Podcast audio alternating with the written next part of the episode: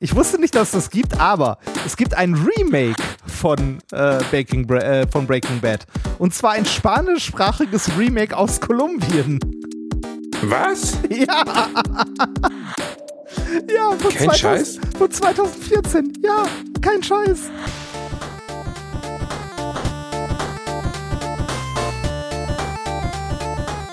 Ich lache niemals unter meinem Niveau. Ihr süßen Alliteration am Arsch Zaubermäuse, da sind wir zurück. Das dicke Krokodil und sein Helfer. Basti und Reini sind zurück, euch gute Laune zu bringen. Willkommen an einem wunderschönen Sonntag. Wir nehmen eine Woche vorher auf. Am Sonntag vor dem Exakt nächsten eine Sonntag. Woche, wir nehmen am ne? Tag eine Woche. Das heißt, was in der nächsten Woche an Scheiße passiert, findet alles in dieser Folge nicht statt. Aber das ist hier eine Feelgood-Episode, wo wir euch in den Arm nehmen, wo wir euch lieb haben, wo wir euch küssen, wo ihr danach euch fühlt, als wenn Mama euch die Frottebettdecke über den Kopf gezogen hat, nachdem ihr schön gebadet habt. So fühlt ihr euch dann. Reini, hast du auch gerade gebadet oder ist, ist noch nicht wieder so weit? Nee, ist noch nicht Weihnachten. Nee, ich, äh, ich war noch nicht Ah. bei. Nee, ich, äh, hallo, bitte. Ähm, ich habe äh, die letzten Tage, obwohl Wochenende war, ja arbeitend verbracht. Ich hatte mit äh, Niklas zusammen zehn Jahre methodisch inkorrekt in Herten in der Zeche und es war sehr, sehr schön. Ich habe mich über alle Leute gefreut, die da waren. Wir schwelgten in Erinnerungen der letzten zehn Jahre und dann wurde mir ein Degen überreicht am Ende. Dann wurde dir ein Degen überreicht, ein jetzt- phallisches Symbol. Ich bin jetzt Besitzer einer äh, Stichwaffe, wenn man. Nee, ist das so? Du, ja, war, wobei das ist Reini, ein, du warst schon immer Besetzer einer Stichwaffe. Ja, aber jetzt ist, sie, ehrlich. jetzt, jetzt ist sie so wie bei dir schmal und dünn. Und spitz Oh, das ist vorne. ärgerlich. Das andere war ja Ja, eher ist grob, ne? Bei dem anderen so, bei dem, weißt du, bei dem anderen ist immer so, wenn ich irgendwie Sex hatte und später äh, irgendjemand vorbeikam, hat er immer gesagt, ja, hier ist ein, äh, ein stumpfer, großer Gegenstand benutzt worden. Und Ein jetzt stumpfer, ist, jetzt, großer Gegenstand. Und, und jetzt, Hier jetzt ist ein ist stumpfer, großer Gegenstand, Reini. Ja, du bist, bei Cluedo bist du der Kellner mit dem stumpfen, großen ja, und, Gegenstand. und, auf jetzt, und jetzt ist es eher äh, das feine Präzisionswerkzeug. Die Spitze, die Nadel, ne? Also, die Nadel, die Nee, Nadel, äh, der, um kleine, das- der kleine Stecher. Um und das- um warum das- hast du das Geschenk bekommen, Äh, Reinhard? Bist du, bist du jetzt im D'Artagnan Fanclub? Nee, ich, ich wollte das einmal kurz einordnen. Ich habe das Geschenk bekommen, äh, beziehungsweise nicht nur ich, Nikolas hat auch einen bekommen, ähm, äh, weil es in Finnland traditionell so ist, dass Leute nach ihrer oder bei ihrer Disputation, beziehungsweise kurz danach, also wenn sie ihre Doktorarbeit verteidigt haben, einen Degen überreicht bekommen, ähm, wo äh, ihr Name und so weiter eingraviert ist und das Datum der Disputation, weil sie ab dort die Wissenschaft verteidigen.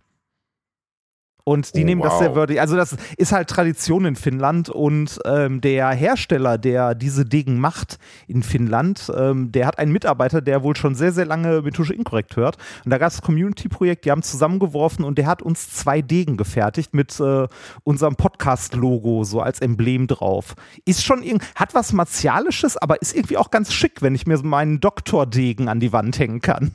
Ja, es ist schon ziemlich geil. Ein geiles Ja. Geschenk, muss ja, man auf finde jeden ich Fall auch. Sagen. wir uns Vielen sehr drüber gefreut. Also das ist wirklich, wirklich ein cooles Geschenk. Ähm, hätte ich, hätte ich mich auch drüber gefreut. Das Ja. ist auf jeden Fall ein Doktordegen. Das ist schon ein ziemlich cooles Teil. Hat Aber schon was. es ist natürlich ein bisschen Deko, ne? Es, äh, Ja, eigentlich ja, ja. es die Bude zu. Ja, Man, ja. Was soll man damit machen, Reini? Aber sollte theoretisch ein Krieg ausbrechen oder wir sollten in einen bewaffneten Konflikt ver verwickelt werden, du und ich beispielsweise, wir müssen gegen einen anderen Podcast um unser Leben kämpfen, äh, dann sind wir theoretisch schon mal Also sagen wir so, schon ein- nicht schlecht aufgestellt. Einer von uns ist bewaffnet. Der andere ist halt dann Opfer, ne? Ist, Wie- wie- ich wie- werde wie nach sagt- vorne Wie gestoßen. sagt Ötze immer so schön, ne? wenn eine Schlägerei ist, ruft nicht den Basti. Ja, genau. Wenn, aber wenn eine Fechterei ist, dann ruft den Reini. So sieht's nämlich aus. Wenn gefechtet wird, gefochten, wenn gefochten wird, ist, ist er denn spitz vorne? Also könnte man theoretisch wirklich jemanden damit verletzen? Ja, ja, der ist scheiße spitz. Also, Oh, das, wow, okay. äh, also die, die Klinge ist halt stumpf. Das ist wie so ein, so, das ist halt so ein, so ein, wie so ein Paradesäbel. Ne? Also so ein, das ist, äh, das ist jetzt nicht als Waffe wirklich gedacht, sondern wirklich so als, äh, als Deko, wie so ein Orden, den man jemandem anheftet oder so.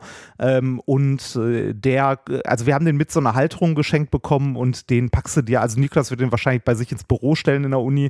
Äh, ich habe ja kein Büro mehr, ich werde den irgendwo zu Hause im Wohnzimmer irgendwo an die Wand hängen. Weil irgend, also äh, du hast schon recht, es ist natürlich Tinnef, ne, aber es ist auch irgendwie ganz geil und ganz hübsch.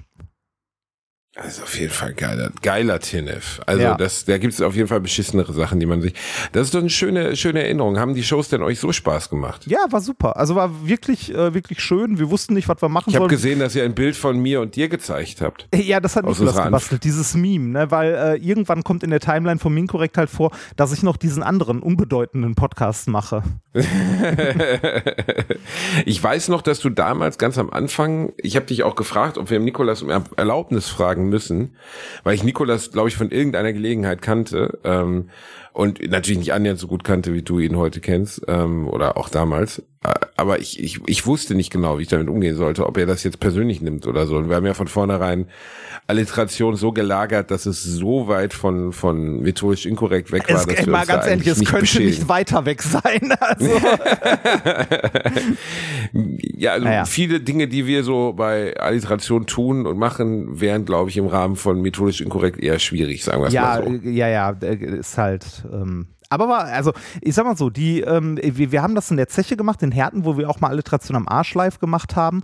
Und ähm, es, also, äh, es war zumindest ein bisschen ähnlich, weil wir nicht viel Plan hatten. Und eigentlich war das wie so ein zehn Jahre Dia-Abend. Ne? So was ist passiert. Äh, In zehn Jahren passiert halt scheiße viel, ne, mit so einem Projekt. Da entwickelt sich viel, da äh, passiert viel in der Naja, als ihr damit Community. begonnen habt, habt ihr ja auch nicht damit gerechnet, was es bedeuten würde, oder? Nein, der, nein, nicht, nicht mal ansatzweise. Also, wenn ich überlege, dieses Jahr ähm, hatten wir, also es gibt, gab halt immer so Community-Events, äh, von denen wir dann so auch so ein bisschen erzählt haben, von irgendwie diesem Run for Dreams, also diesem Charity-Lauf, den wir mitgemacht haben Mhm. und da irgendwie, äh, dadurch, dass wir dazu aufgerufen haben, fast ein Drittel der Läufer gestellt haben, die überhaupt da teilgenommen haben, äh, bis hin zu, ich glaube, der Nikolas hat Ja, und eine beachtliche Summe habt ihr zusammen ja, genau, gekriegt, oder ne? Irgendwie?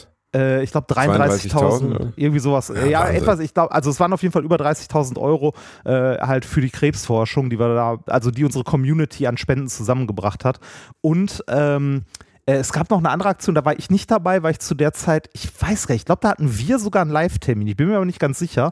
Äh, es gibt noch so eine Fahrrad-Zwift, also das so, so eine Sport-Community, so eine Fahrradgruppe, die immer irgendwie einmal im Jahr eine größere Tour zusammen macht. Ähm, die haben auch irgendwie, äh, also das unabhängig vom Podcast, aber da sind auch irgendwie 100 Leute mit dem Fahrrad irgendwo hingefahren. Oder ähm, es gab mal eine, also ein paar Leute, die sich getroffen haben, so im Rahmen dieses Podcasts, die sich äh, mal die Braunkohlelöcher, also den Braunkohletagebau in äh, äh, so in der Nähe von Aachen und so angeguckt haben und da mit dem Fahrrad rumgefahren sind. Und das waren so viele Leute, die da zusammengekommen sind, dass der Werkschutz von RWE das äh, suspicious fand. und irgendwann zu denen hingekommen ist Vater, was machen Sie denn hier? Was sind Sie? Dürfen Sie hier sein? Bitte Ja. filmen. Ja, ja, gut, das ist, aber das hat eine. äh, Das kann ich jetzt mal so sagen, weil äh, ich weiß, es klingt irgendwie etwas übertrieben. Du weißt ja, ich tendiere zum, wie soll man sagen? Ich tendiere dazu, ein wenig tränendrüsig manchmal zu sein. Ach, was. Aber in dem Fall. Ich, es stimmt aber, du, du bist der Grund, einer der Hauptgründe, warum ich heute da bin, wo ich bin, Reinhard. Das klingt jetzt wirklich tränendrüsig, aber es ist ja so. Also, Alliteration hätte ich niemals, ich wäre nie auf die Idee gekommen, irgendwas in der Art so zu machen. Nie. Ja, und heute, Und, ne, heute ähm, bist du, also das stimmt tatsächlich, also das, äh, da sage ich dankend, anerkennend, ja. Äh, wahrscheinlich hättest du viel, viel später erst mit Podcasts angefangen. Viel später. Viel später. Ich hätte äh, auf jeden Fall viel später mit Podcasts angefangen und ähm, ich weiß nicht, ob das, was ich heute an Podcast in Anführungszeichen tue, auch nur annähernd auf dem Level wäre, auf dem es jetzt ist. Also ich habe natürlich großes Glück, dass beide Podcasts, die ich mache, ähm, so enorm erfolgreich geworden sind. Ne? Und ich meine, wir haben Alliteration am Arsch ja als Scherz gestartet. Das war Ja. ja einfach nur ein Witz. Ja, es war ja nicht irgendeine kommerzielle Absicht drin, Nein, da war sowieso nicht der. Also- Gedanke dass du davon leben könntest. Also sowas, äh, man sollte so Projekte, also irgendwie sowas, finde ich zumindest äh, nie aus dem Grund starten, dass man sagt, ich will damit Geld verdienen, sondern in erster Linie sollte man Sachen machen, weil man Bock drauf hat. Äh, Wenn es erfolgreich wird, kommt das Geldverdienen irgendwann als Bonus da, also dazu. Das entwickelt sich halt irgendwie. Natürlich gibt es auch äh, Podcasts und ähnliche äh, kreative Projekte, die von Anfang an auf Kommerz geplant sind, wo dann irgendwie, was weiß ich, äh, irgendeine Werbeagentur zwei Leute oder drei Leute zusammen castet, da Werbebudget bis zum geht nicht mehr drauf wirft, bis es irgendwann fliegt. Aber so, äh, so Sachen, die so organisch wachsen, die sind ja selten dahingehend geplant, dass man von Anfang an sagt, wie kann ich damit Geld verdienen? Nö, natürlich sind die nicht zwingend so geplant, aber man freut sich ja trotzdem Ja, auch, wenn es funktioniert, ne? Wenn man damit Geld verdienen kann. Und Ja. ähm, wir haben beide nie damit gerechnet, wir haben mit der Reichweite, die wir bekommen haben. Und ich hätte das Thema Podcast überhaupt nicht in meinem Leben gehabt ohne dich. Es wäre Ja. einfach, ich habe keine Podcasts gehört ohne dich, wirklich nicht. Was wäre uns allen erspart geblieben? mir war das, mir war das, mir war das ähm, ganze Sujet Podcast komplett fremd. Ich höre ja mittlerweile auch eher, also ich höre leider nie außer Apokalypse und Filtercafé, was ich wirklich sehr regelmäßig höre so, ähm, wobei ich auch sagen muss, ich höre eigentlich immer die Folgen mit Mickey, weil ich nicht alle der Beteiligten so gern mag wie Mickey. Ähm, aber Ist das nicht immer äh, mit Mickey? ich hör's Nee, Mickey hat ja dann irgendwann sich dann etwas breiter aufgestellt, als er merkt, dass Apokalypse ein bisschen durch die Decke geht. Aha. Und ähm, hat dann auch gemerkt, so dass er ähm, Ach, ja das nicht alleine bedienen kann, fünf Tage die Woche. Also er hat jetzt mittlerweile, glaube ich, drei oder vier Ach krass, Kollegen, hab- die das mitmachen. Und die machen das auch nicht. gut. Das ist überhaupt nicht als Kritik gemeint.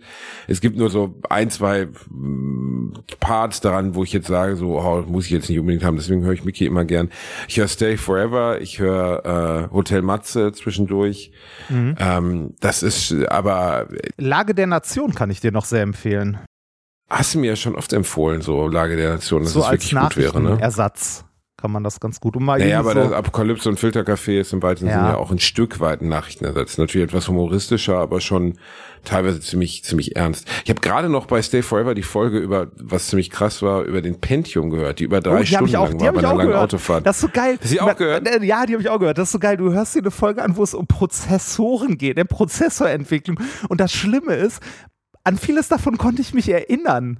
Mm, ja, den, den Intel-Bug. Ich wusste allerdings auch, oder der Pentium-Bug, ich wusste ehrlich gesagt aber nicht mehr, was das genau war damals. Ich weiß Nee, nur, ich dass, nicht. also um die Zeit rum, als der Pentium 66, Pentium 90 war mein erster, glaube ich. 75 war der Als der andere. Pentium nee, 90 66. Nee, aber es gab ein Pentium 66, oder? Nee, ich glaube, der Ziemlich kleinste war der sicher. 75er, oder? behaupte mal nicht, aber vielleicht liege ich falsch. Ja. Ähm, die, äh, ich fand das ganz lustig, weil die beschrieben so viele Dinge, von denen ich, an die ich mich erinnerte und besonders den Pentium-Bug, da hatte ich jetzt so gar nicht mehr auf dem Schirm, wie das überhaupt kam, Mhm. äh, was der, der Background da war. Ähm, der Background war ja eigentlich ganz lustig, das kann man wirklich mal in zwei Sätzen erzählen. Ihr müsst euch vorstellen, als damals der Pentium rauskam, was wirklich ein revolutionärer Prozessor war, ne? der, so gesehen die Fortsetzung des 486ers, ähm, der damals zu Zeiten, als sich noch äh, Taktraten verdoppelt haben, also der wirklich die doppelte oder dreifache Stärke hatte eines 486ers. Ah, du, du, äh, du, du hast übrigens tatsächlich recht. Der kam erst als 60 und 66 raus. Das hatte ich nicht mehr Ja. auf dem Schirm. Aber ja, egal. Ne, jedenfalls ähm, äh, war es so, dass äh, Prozessoren rechnen ja, ne, also machen Divisionen etc. Ne, um, äh, und um einen, einen Prozess zu verkürzen innerhalb dieses Prozessors, konnte der auf vorgefertigte Werte zugreifen. Also die haben dem eine, eine, eine Liste mit Zahlen gegeben, mit schon fertigen Divisionen, die er nicht mehr durchführen musste. Ne? Also 1,2 Millionen durch 1,4 Millionen, was auch immer. Also absurd hohe Zahlen. Das Problem war, diese Liste war falsch. Da waren ein paar Zahlen aus Versehen mit 000 ersetzt. Da hat irgendein Ingenieur Scheiße gebaut. Und dann sind diese Pentiums, die durch die Decke gingen, weil es super erfolgreiche Prozessoren waren, ihr könnt die ganze Story bei unseren Kumpeln von Stay Forever nachhören, ähm, sind millionenfach verkauft worden mit diesem Fehler. Genau, der ist nur, in der, also der ist, es ist jetzt nicht so, dass die Dinger haufenweise irgendwie äh, in jeder Situation abgeschmiert sind oder kaputt waren oder so, sondern man muss schon sagen, das ist schon in der, äh, zumindest in der Anfangszeit in einer Extremsituation äh, aufgefallen, also aufgetreten erst, dass das wirklich zu einem Problem wurde äh, bei einem Mathematikprofessor, der sich gewundert hat, warum der Computer immer falsche Sachen, also ein Ergebnis immer falsch rausgibt.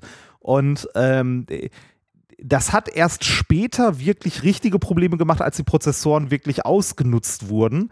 Äh, und Intel hat versucht, das am Anfang klein zu halten, das Problem. Hat nicht so Genau, ganz Intel hat funktioniert. alles, hat alles versucht, das klein zu halten. Das könnt ihr dann bei Stay Forever Ja. nachhören. Das ist wirklich ganz lustig, weil es so richtig in die Hose gegangen ist. Sie haben dann halt irgendwie gesagt, man musste ihnen erstmal nachweisen, was natürlich schön dämlich war, dass man dieses Problem überhaupt überhaupt äh, dem Problem begegnen könnte, weil die eigene Arbeit das ermöglichen würde. Ja. Das heißt, dass man Prozesse durchführt, die so kompliziert sind, dass sie halt dieses Problem überhaupt erzeugen können. Und das ist natürlich marketingtechnisch eine absolute, eine absolute Katastrophe. Ne? Also das kannst du natürlich nicht machen. Du kannst nicht hingehen und den Leuten, von den Leuten erwarten, dass sie dir nachweisen, dass dein fehlerhaftes Produkt in ihrem Anwendungsfall auch fehlerhaft ist. Ja, und war ein äh, absoluter, absoluter GAU damals für die Medienabteilung von, von Intel. Ja. Und äh, sie haben sich aber erstaunlicherweise dann doch sehr schnell wieder davon erholt und ja bis heute mit AMD zusammen die größten Prozessoren herstellen. Ich habe mir das dreieinhalb Stunden angehört und es war kein Stück langweilig, Ja, obwohl es halt die ganze genauso. Zeit um Prozessoren ging. Ging mir genauso. Fand also äh, eigentlich nur so Tech, also Tech Talk, ähm, aber irgendwie äh, die Geschichte drumherum war interessant, wie sich das entwickelt hat, wie damit umgegangen wurde, äh, welche Firmen daran beteiligt waren, mit welch unterschiedlichen Firmen, also mit welch unterschiedlicher Firmenpolitik mit so Fehlern oder Entwicklungen umgegangen wurde. Äh, super interessante Folge. Hätte ich nicht gedacht Wobei vorher. ich sagen muss, dass, äh, wobei ich sagen muss, dass bei mir immer ein bisschen das Technikverständnis fehlt. Ich begreife immer noch nicht, wie Prozessoren funktionieren. Also ich, ich, ich verstehe es nicht. ich habe das in der Schule noch gelernt. Wie Proz ja gut, du hattest Informatik, ne, wahrscheinlich. Ja, genau. Ich hatte Informatik bei unserem äh, Direktor und wir haben, ähm, wir haben äh, Rechenmaschinen gebaut und zwar aus äh, so, also an so virtuellen Schaltkreisen. Man hätte es auch zusammenlöten können, aber wir haben es halt äh, mit einem Programm, das nannte sich Low-Cut, so zusammengeklickt. Da hast du dann so kleine Symbole ähm, und äh, kannst damit halt logische Schaltungen aufbauen.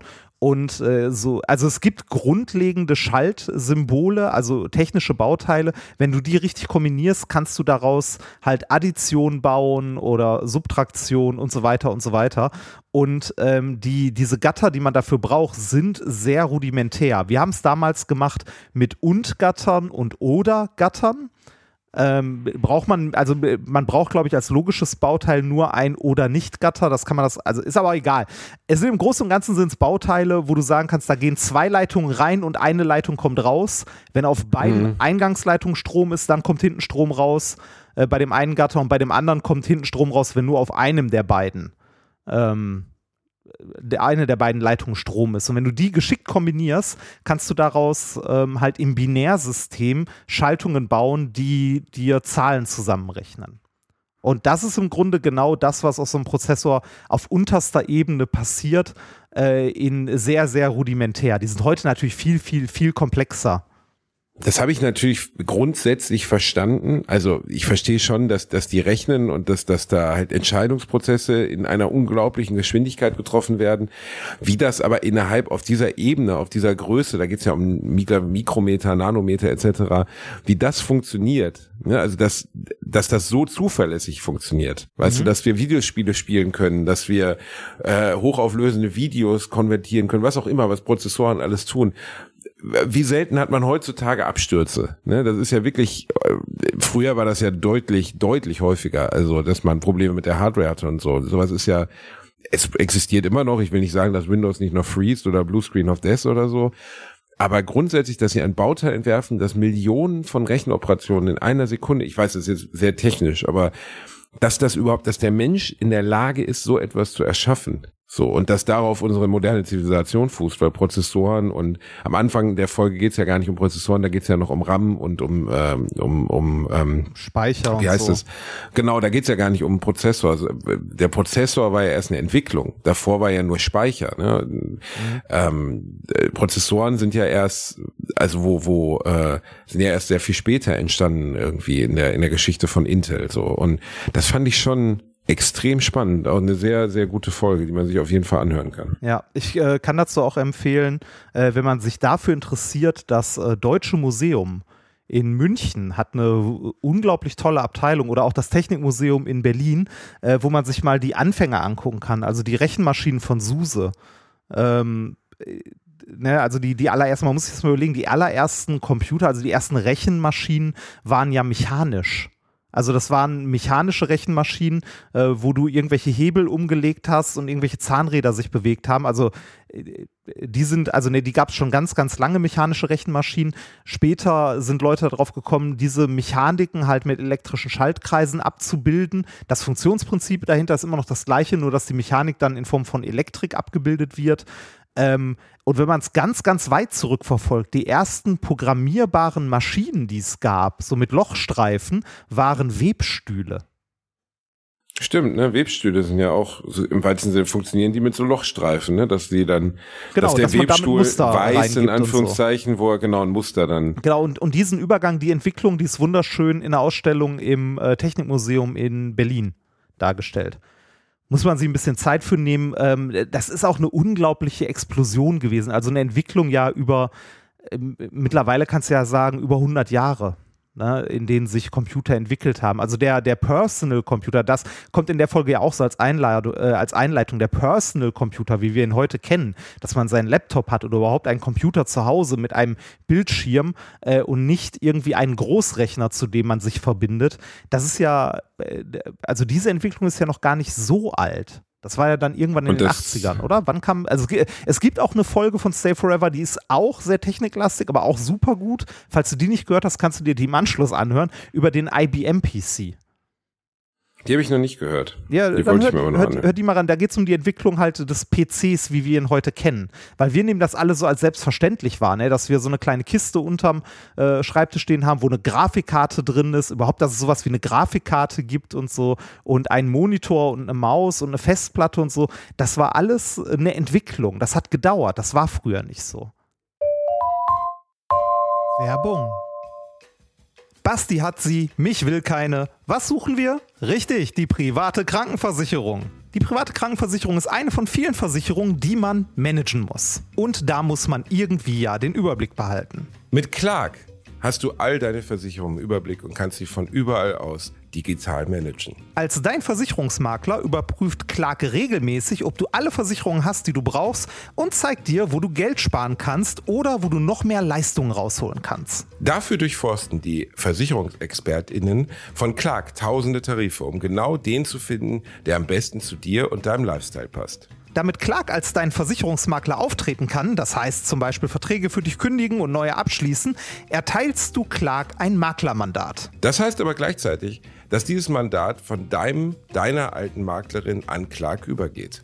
Das ist nichts, was Clark sich ausgedacht hat, sondern ganz normale Praxis in der Versicherungsbranche. Du kannst deine Vollmacht zum Maklermandat aber natürlich jederzeit kostenfrei widerrufen. Wenn du dir die kostenlose Clark-App runterlädst und zwei bestehende Versicherungen hochlädst, erhältst du mit dem Gutscheincode AAA54, also AAA54, alles groß geschrieben, außerdem bis zu 30 Euro Shoppingguthaben für Brands wie Apple, Ikea und so weiter. Die Teilnahmebedingungen und alle weiteren Infos findet ihr wie immer in den Shownotes.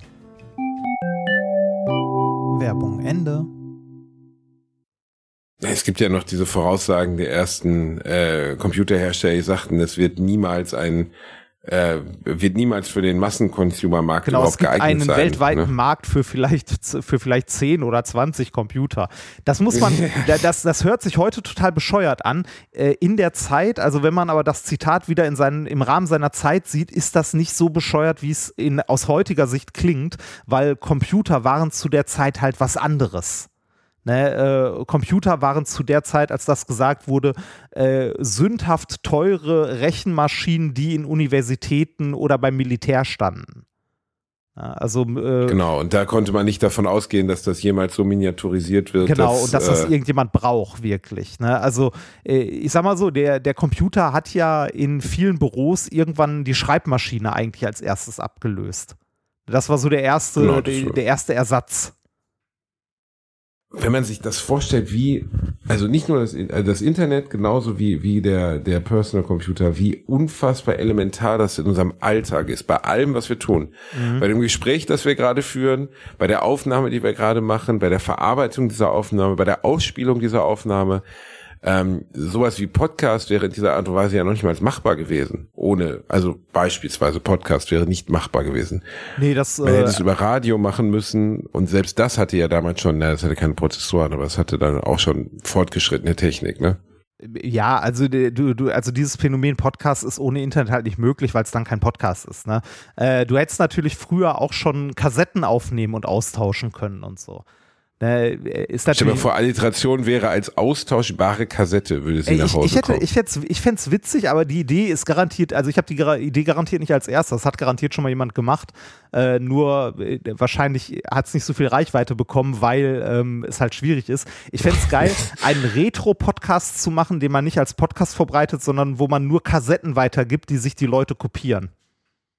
Ja, aber bisschen, könnte auch ein bisschen mühsam werden, Ein oder? bisschen, ja, ja, ja, das, ein äh, kleines bisschen, aber da muss man halt arbeiten für ein das bisschen. eigene A Entertainment. apropos mühsam, äh, du hast mir äh, letztens erzählt, du hast äh, angefangen, ein Spiel zu spielen, das sehr lange auf deiner, auf deinem Pile of Shame lag. Auf, es, ich weiß auch nicht, ob es wieder darauf wandern wird. Nicht, weil das Spiel nicht genial ist, sondern weil ich schon jetzt das Gefühl habe, es überfordert mich in seinem, in seinem Umfang. Ich habe mit Elden Ring angefangen. Oh. Und äh, ich hatte schon vor ganz langer Zeit, als es rauskam, habe ich mal so zwei Stunden reingespielt, aber dann irgendwie kamen noch drei andere Sachen parallel raus, die mich noch mehr interessiert haben. Und ich bin ja großer Dark Souls-Fan.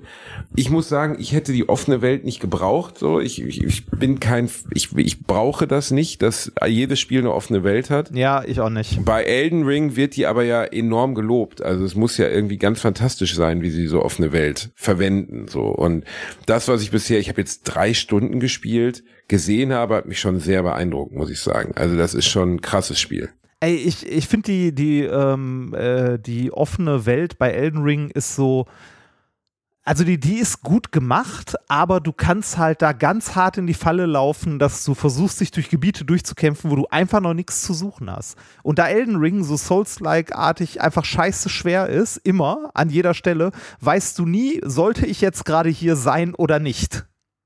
Äh, Es gibt ja keinen, du sollst hier sein oder nicht, weil es gibt ja keinen eigentlichen Storyverlauf, so wie ich das verstanden habe, oder? Äh, äh, Das stimmt. Nee, also nicht, nicht so richtig. Also so ein bisschen Orientierung gibt's ja. Äh, dies, also ich weiß nicht, die Story kann ich, also Story, keine Ahnung. Ist halt so Dark Souls-mäßig, da äh, soll man die Story Wie ja geil durch- wäre das, wenn die da einmal eine Story reinpacken würden, die man versteht, oder? Und das also ich, fände ich super gut. Fände ich wirklich richtig, ich richtig gut. War auch, ich habe den Vorspann geguckt und ich konnte dir nach dem Vorspann exakt gar nichts sagen. Ich, ich will der Eldenfürst werden, das weiß ich so. Das ist es. Der Eldenlord. Ja, du bist alles andere halb tot kann ich oder dir so, nicht- ne? Ja, bist ja immer halb tot bei, Ja, ja. bei diesen Spielen. Also bist immer, immer halb tot, aber ich kann dir über die Story rein gar nichts verraten, muss ich sagen. Nee, ist, äh, ist dann ja auch immer, äh, dann sagen Leute auch immer, ja, die Story ist nicht wichtig. Und ich denke mir so, ja doch. Es hält mich halt am Spiel, ne? Wenn die Ja. Story wie bei God of War einfach geil ist, dann hält sie mich dabei, weil ich will sehen, wie sie ausgeht. Und das kriegt äh, das wirklich nicht hin, das Spiel. So, aber äh, alles andere kriegt's ja fantastisch hin. Also es ist schon wirklich jetzt in diesen drei Stunden. Ich komme aus dieser Höhle raus, dieser Tutorial-Höhle, in der man irgendwie aufwacht, wie immer bei Dark Souls, und ähm, laufe dann Richtung Richtung so einer Kathedrale, die irgendwie Ja. abgerissen ist und mir kommt so ein Reittyp entgegen und ich denk so, ja, der sieht schon ziemlich stabil aus, aber ich meine, gut, der ist auf dem Weg, den mir das Leuchtfeuer zeigt, da wird schon und dann bin ich tot. Einfach Ja, sofort, richtig. sofort. Ja, gar nichts und ich dann bin ich beim zweiten Versuch vor ihm weggelaufen, er hat einfach die ganze Kirche platt gemacht und hat mich dann umgebracht. Ich wurde in alten Dark Souls Spielen konnten die keine keine festen Gegenstände zerstören. Das heißt, du konntest dich hinter einer Mauer verstecken. Das Viech kann Mauern aber einfach einhauen. Ja. Habe ich überhaupt nicht mit gerechnet. Musst du dich halt, also um den musst du dich, also dem musst du aus dem Weg gehen am Anfang. Und zwar deutlich. Genau, aber sagt dir ja niemand. Ja. So, ne? Und ist ja auch okay, also ist halt Teil des Spiels, dass du es nicht weißt. Das hat mich noch gar nicht so gefrustet, aber dann bin ich runter zur Küste, habe bei einem Händler einen Bogen gekauft, weil ich einmal im Internet nachgeguckt habe, was wären die ersten Sachen, die ich auf jeden Fall machen soll. Bogen kaufen, habe ich gemacht. Da habe ich mit dem Bogen aufs erste Monster geschossen, habe zwei von 7000 Schaden gemacht und habe gedacht, okay, das kann eine mühsame Nummer werden. Was für eine Klasse spielst du denn? Ich spiele äh, Krieger, Ja. und will ein Dexterity Intelligence Bild machen. Also so, dass ich, Aha. dass ich möglichst viel schnellen Schaden mit dem, mit dem, mit dem Katana machen kann und dann noch ein bisschen zaubern kann. So, das soll Okay. irgendwie ziemlich stark sein. Das war zumindest das, was ich jetzt gelesen habe dazu. Ja. Weil die Dark Souls Teile, muss ich sagen, sind die einzigen Spiele, wo ich mich vorher vorbilde, weil ich einfach keinen Bock habe, 20 Stunden in, in einen Charakter zu investieren und dann festzustellen, dass er komplett scheiße geskillt ist und dass es einfach nicht funktioniert so. Und das ist bei diesen Spielen bedauerlicherweise immer eine Option, weil die sind wirklich erbarmungslos. Ja, ich, ich finde es immer noch ein bisschen schade, dass da im Grunde die Story sehr, sehr kurz kommt. Also äh, die Story, die ich soweit verfolgen konnte, war, äh, ich muss irgendwie die, die ich glaube, das sind zehn, oder? Irgendwie die zehn äh, großen Bosse legen auf dem Weg zum, äh, auf dem Weg, um dann Elden. Eldenfürst zu werden. So, mehr Das mag Story, sein. mehr Story habe ich nicht verstanden. Ähm, und äh, der- genau, das Leuchtfeuer, also immer die Speicherpunkte sozusagen, also die Lagerfeuer, ähm, die weisen dir ja einen Weg, zumindest grob, in welche Richtung du dich so ganz grob bewegen auch- solltest. Auch Ja. das ist unfair, weil dir das am Anfang äh, den Weg, da musst du nämlich auch nachschauen, weil du kannst am Anfang deinen Charakter nicht leveln. Und ähm, ist ja so. Du kannst Äh, den Charakter ja. nicht leveln. Ja. Ne? Äh, ich muss gerade überlegen, wie äh, war das denn nochmal? Äh, achso, du, du, kannst- bekommst irgendwann so ein Ja. Glöckchen oder so, ne? Ja, du bekommst, also du musst an einem bestimmten Leuchtfeuer rasten. Ja. Und an diesem bestimmten Leuchtfeuer ist es dann möglich, ähm, diese, äh, ist es, ist es möglich, dann aufzuleveln. Das Problem ist, die Leuchtfeuer am Anfang zeigen immer in eine Richtung. Und das Leuchtfeuer, was du brauchen wirst, das zeigt, also, wo du dann aufleveln kannst, zeigt in die Gegenrichtung. So dass du erstmal auf so ein Monster zuläufst, das von so, einem, so, einem, so, einer, Burg, so einem Burgvorsprung springt, gleichzeitig drei Armbrustschützen auf dich schießen, du da mit einem Stöckchen stehst und das fickt dich dann halt einfach. ja. Und das war, war also schon der Anfang ist wirklich relativ heftig, wenn man erst recht, wenn man nie in Dark Souls gespielt hat, was ich ja zum Glück getan habe. Ja, ich kann ich mir nicht. vorstellen, dass viele. Ich nicht. Okay, dann hatte- ist es, glaube ich, richtig hart. Äh, ja, äh, ich fand's auch richtig hart. Ich habe am Anfang gedacht, so, was zur Hölle ist das denn, ne? Also um diesen, um diese, also die, dieser Reiter, der am Anfang begegnet, wäre einfach drum rumgelaufen, ne? Ist, ist egal. Also da habe ich mich irgendwann drum rumgeschlichen, nachdem ich fünfmal Aber du gestorben bist, bin du bist oder auch so. einmal, du bist einmal reingelaufen. ja, oder? ja, nee, mehr als einmal. Ne? Ähm, und äh, dann äh, habe ich die, diese, äh, dann, dann kommt man ja an so ein, an so ein Burgtor und dann sind da so kleine, so Fußsoldaten quasi, ne? so normale Standardgegner. Einen davon kriegst du platt. Zwei, also wenn einer einen anderen zur Hilfe ruft, vergiss es. Bei zwei genau, bist du schon, du schon. genau, bist bist du schon so gut wie im Arsch. Und wenn er noch ein Schild trägt oder so, dann sowieso. Ich habe einen Magier gespielt.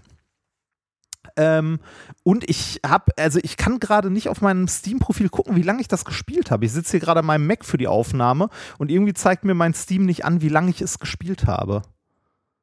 Ähm, ich habe also, ich habe es jetzt nicht super viel gespielt, aber jetzt auch nicht so wenig. Ich glaube, ich habe es, äh, also ich bin bei Errungenschaften bei 30 Prozent.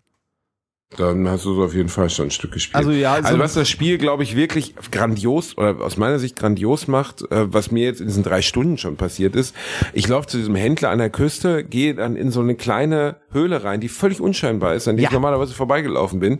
Und da ist dann halt einfach ein Stunden Dungeon, den ich nie erwartet hätte. Und das passiert sehr oft. Und diese Dungeons solltest du auch suchen, weil durch die levelst du.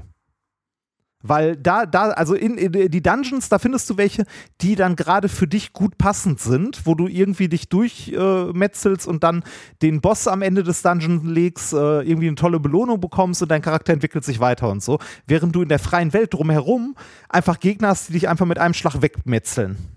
Aber du weißt ja nicht, äh, ob der Dungeon jetzt für mich geeignet ist oder nicht. Also Das merkst du aber sehr schnell. Das, merkst du sehr schnell, ja, das stimmt. Das habe ich auch sehr schnell gemerkt bei dem ersten Dungeon so. Also, aber auch der, also den habe ich dann auch geschafft, alles cool. Dachte ich so, wow, das ist schon richtig, richtig schwer. Ja. Ähm, jetzt den, also wirklich, wirklich schwer. Und ähm, da habe ich, äh, Spiel das mal weiter. Also, du hast ja, du hast mir, äh, du hast ja wahrscheinlich diesen ersten fetten Gegner schon gesehen, der, wenn du durch das Tor gehst, da vom Himmel runterfällt oder von irgendeiner Brüstung genau, den so. habe ich erledigt. Ja. Den habe ich erledigt. Wie lange hast du gebraucht dafür? Den habe ich beim ersten Mal geschafft. Beim ersten Mal gekillt? Beim ersten Mal gekillt, ja. Den habe ich beim ersten Mal gekillt. Der hatte, der hatte kein sonderlich cleveres Bewegungsmuster. Du wusstest halt einfach Abstand halten, hinrennen, draufhauen. So die alte Dark Souls Formel. Und der war sehr träge. Ja. Dagegen diese Viecher im ersten Dungeon an der Küste oder ein Stück weit weiter, die so von der Wand fallen, so grüne Mhm. Goblins, die einfach irgendwie völlig beweglich sind, die haben mich mehrere Male hart gefickt. Ja, und die sind auch fies, die sieht man auch nicht, ne? Die sind plötzlich Nee, die da. sieht man nicht, weil die grün sind, die Wand ist grün, dann fallen die da runter, bist tot. Denkst du so, okay, das ist irgendwie Ja. Nur so mittelfair, aber okay. Ey. es ist halt trotzdem noch ein Dark Souls und ist Ey. ja auch okay. Ein, ein kleines, ein kleines, ein kleiner Funfact nebenbei, dieser erste fette Gegner, der dir da im, äh, in den Weg äh, fällt, den musst du nicht besiegen. Du kannst einfach dran vorbeirennen. Ernsthaft? Ja. Oh, wow. Du kannst Ja, gut, also, ist halt- ähm, ich, also ich habe soweit gespielt, ich habe die ersten, die ersten drei Bosse habe ich gelegt. Und äh, das die war richtig großen Bosse. die richtig dann. großen, ja, ja, die richtig großen. Ähm, den, für den ersten habe ich, boah, weiß ich nicht, 20 Versuche gebraucht oder so. Irgendwie so grob Wow. wow. Dreh, das ist Gothric.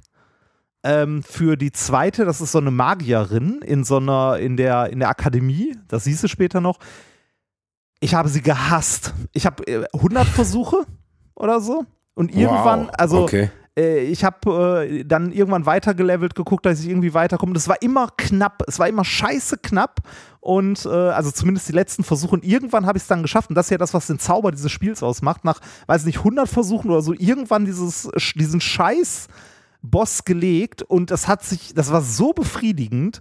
Das war so schön, hat so Für die einen Leute, Spaß die diese gemacht. Spiele gar nicht kennen, um das einmal zu erklären, es ist ein, ein Spiel, das in einer Art Fantasy-Szenario stattfindet. Du läufst mit Schwert und ein bisschen Magie rum. So Mittelalter-Fantasy. In der Unterzahl bist immer schwächer als alle Feinde. Also selbst die Feinde vom Anfang könnte ich theoretisch am Ende noch killen. Ja. Wenn du stirbst, dann musst du an die Stelle deines, deines Sterbens zurückkehren, deine Leiche aufsammeln, sonst geht der gesamte Fortschritt in Form von Seelen, mit denen du auflevelst, verloren. Und das macht besonders, wenn du einmal gestorben bist, natürlich den nächsten Ansatz, wo du das dann wieder aufsammeln kannst, unglaublich spannend. Ja. Und äh, ist vor 15 Jahren mit Demon's Souls, das war das erste Spiel, das habe ich für die PlayStation 3 damals durch Zufall in der Videothek mitgenommen. Das gibt's bin für die komplett 5 als hängen geblieben. Remaster, ne? Genau, das haben sie remastered für die 5, äh, sehr, sehr lohnenswert. Und Elden Ring ist halt der neueste Teil davon. Und Ja. diese Spiele sind einfach auf der einen Seite unglaublich belohnend, auf der anderen Seite einfach unglaublicher Abfuck. Also Ja. eins von beiden ist es immer so, ne? Und Ja, wo, ich habe es trotzdem sehr gemocht. Wo, wobei, was ich, was ich krass fand, ähm, ich habe äh, mit dieser diese Magierin in der Universität, ne, ich habe mir die Zähne dran ausgebissen und der nächste Boss, ähm, das war, ich glaube, erster oder zweiter Versuch. Tot. Krass. Also, da, da, da habe ich gesagt, so, so, was, was zur Hölle, ne? Hätte ich nicht gedacht. Und dann habe ich gemerkt, als ich den dritten Boss gelegt habe, dass ich einen kompletten Teil am Anfang der Karte, also einen kompletten Bereich übersehen habe, in dem ich nie war, wo ich am Anfang mich hätte aufhalten sollen. Wo es halt Gegner gab, die ich besiegen, hätte besiegen können, die mich nicht alle sofort umgehauen hätten.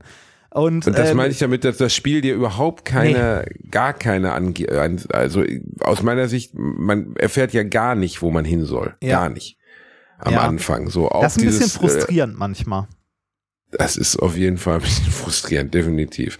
Aber ähm, sehr, sehr empfehlenswerte Spielreihe. Ja. Ähm, äh, kannst du mir ganz kurz, bevor wir das jetzt hier zum, zum Videospiel-Podcast umbauen, einmal kurz noch erklären, wie geht's mit diesen, diesen Aschen? Das verstehe ich nicht. Ich habe jetzt dreimal Asche gefunden. Ich weiß nicht, was ich damit machen soll. Äh, boah, es ist bei mir so lange her, dass ich das gespielt habe. Ich habe das sogar gestreamt auf Twitch. Ähm, äh, du, äh, warte mal, es gibt, ähm, äh, es gibt, ich glaube, es gab diese Kriegsasche oder so, womit du deine, ähm, ich glaube, damit kannst du deine Waffen verbessern. Du, äh, wenn du erst so kurz gespielt hast, dann hast du den Hub noch gar nicht gesehen. Indem du, äh, also quasi deine Homebase, wo du später andere Charaktere triffst, um Waffen zu verbessern und äh, noch Sachen einzutauschen und so. Also da musst du ein bisschen, ein bisschen warten. Aber da noch. steht dann irgendwie, ich kann irgendwelche Geisterarmeen herbeirufen und so ah, steht die bei diesen Dinger. Aschen. Ja, doch. Ähm, die konntest du. Äh, die kannst du dir, du hast doch so äh, schnell, äh, Schnellauswahl, wenn du irgendwie auf dem D-Pad, glaube ich, oben, rechts, unten oder irgendwas Mhm. klickst. Und da kannst du dir eine von denen hin, äh, also hinlegen von diesen Aschen. Und wenn äh, in deinem Interface rechts am Bildrand ähm, so ein kleines Tor erscheint, also so, so, so ein bläuliches. Genau, das habe ich gesehen, ja. Genau. In den Bereichen kannst du mit diesen Aschen äh, Begleiter äh, beschwören, die dir helfen. Wie geil wäre das, wenn das Spiel einem das erklären würde, Ja, ne? das habe ich mir auch gedacht. Ich weiß nicht, ob es, ich glaube, du kriegst das sogar irgendwo, aber du kriegst das nicht irgendwie als Tutorial gesagt, sondern irgendein Charakter, dem du begegnest, rein zufällig, der erzählt dir das. Also, Ja, super. Es, äh, da, also es gibt ja Leute, die sind riesige Fans davon, die sagen, ja, die Story und das Ganze, das muss, äh, das, äh, die Story entwickelt sich aus der Welt, äh, aus den Beschreibungen der Gegenstände oder so. Und da denke ich mir die ganze Zeit, fick dich, ich will, dass mir irgendeine Erzählerstimme aus dem Off erzählt, warum ich die Welt rette und wie. Das wäre, das wäre wirklich gut. So, weißt du, dann würde man nämlich wissen, was man da tut. Das fehlt in dem Spiel leider wieder komplett. Das hat mich bei den anderen Teilen nicht so gestört, weil die waren ja zumindest dadurch gerichtet, dass du wusstest, wo du hingehen sollst. Also äh, du hast halt bis in die nächste, ins nächste Level und wusstest, okay, diese bei Demon's Souls oder Dark Souls oder so, das ist eine ungefähre Richtung. Bei diesem Spiel hast du ja gar keine Richtung. Ja, Und dementsprechend wäre es wahrscheinlich auch schwer gewesen, da eine kohärente Story zu erzählen, weil Ja, es gibt ja ein keine Richtung, der ja du schon. folgst. Ja, auf jeden Fall wäre es besser gewesen, sie hätten es reingepackt, weil ich weiß Ja. nicht, wofür ich das alles tue, aber es macht halt Spaß. Das ja, ist genau, der es- große es macht, Vorteil. Es macht trotzdem Spaß. Du kannst mal, wenn du irgendwie Tipps brauchst oder so, den Loffi anrufen. Der hat's durchgespielt. der ist hat Elden drin- Ring durchgespielt. Der hat Elden Ring durchgespielt. Der ist da drin versackt ein bisschen. Okay, ich glaube, man kann da drin auch versacken. Also was ich gelesen habe in den Tests war, dass viele der Tester überhaupt nicht damit gerechnet haben, wie umfangreich dieses Spiel ist. Ja. Ja, und äh, wie, also das ist ja bedeutend größer als jedes andere der Dark Souls-Spiele. Bedeutend Ja, und, größer. äh, und immer nebenbei, dass die Story und die Welt drumherum komplett unverständlich sind und komplett drüber, äh, ist nicht, äh, nicht verwunderlich, denn ich glaube, die, die Story drumherum äh, hat J.R.R. Martin geschrieben. Also die Hintergrundgeschichte und die Mythologie. Ach, der Game of Thrones Mensch. Ja, der Game of Thrones Mensch.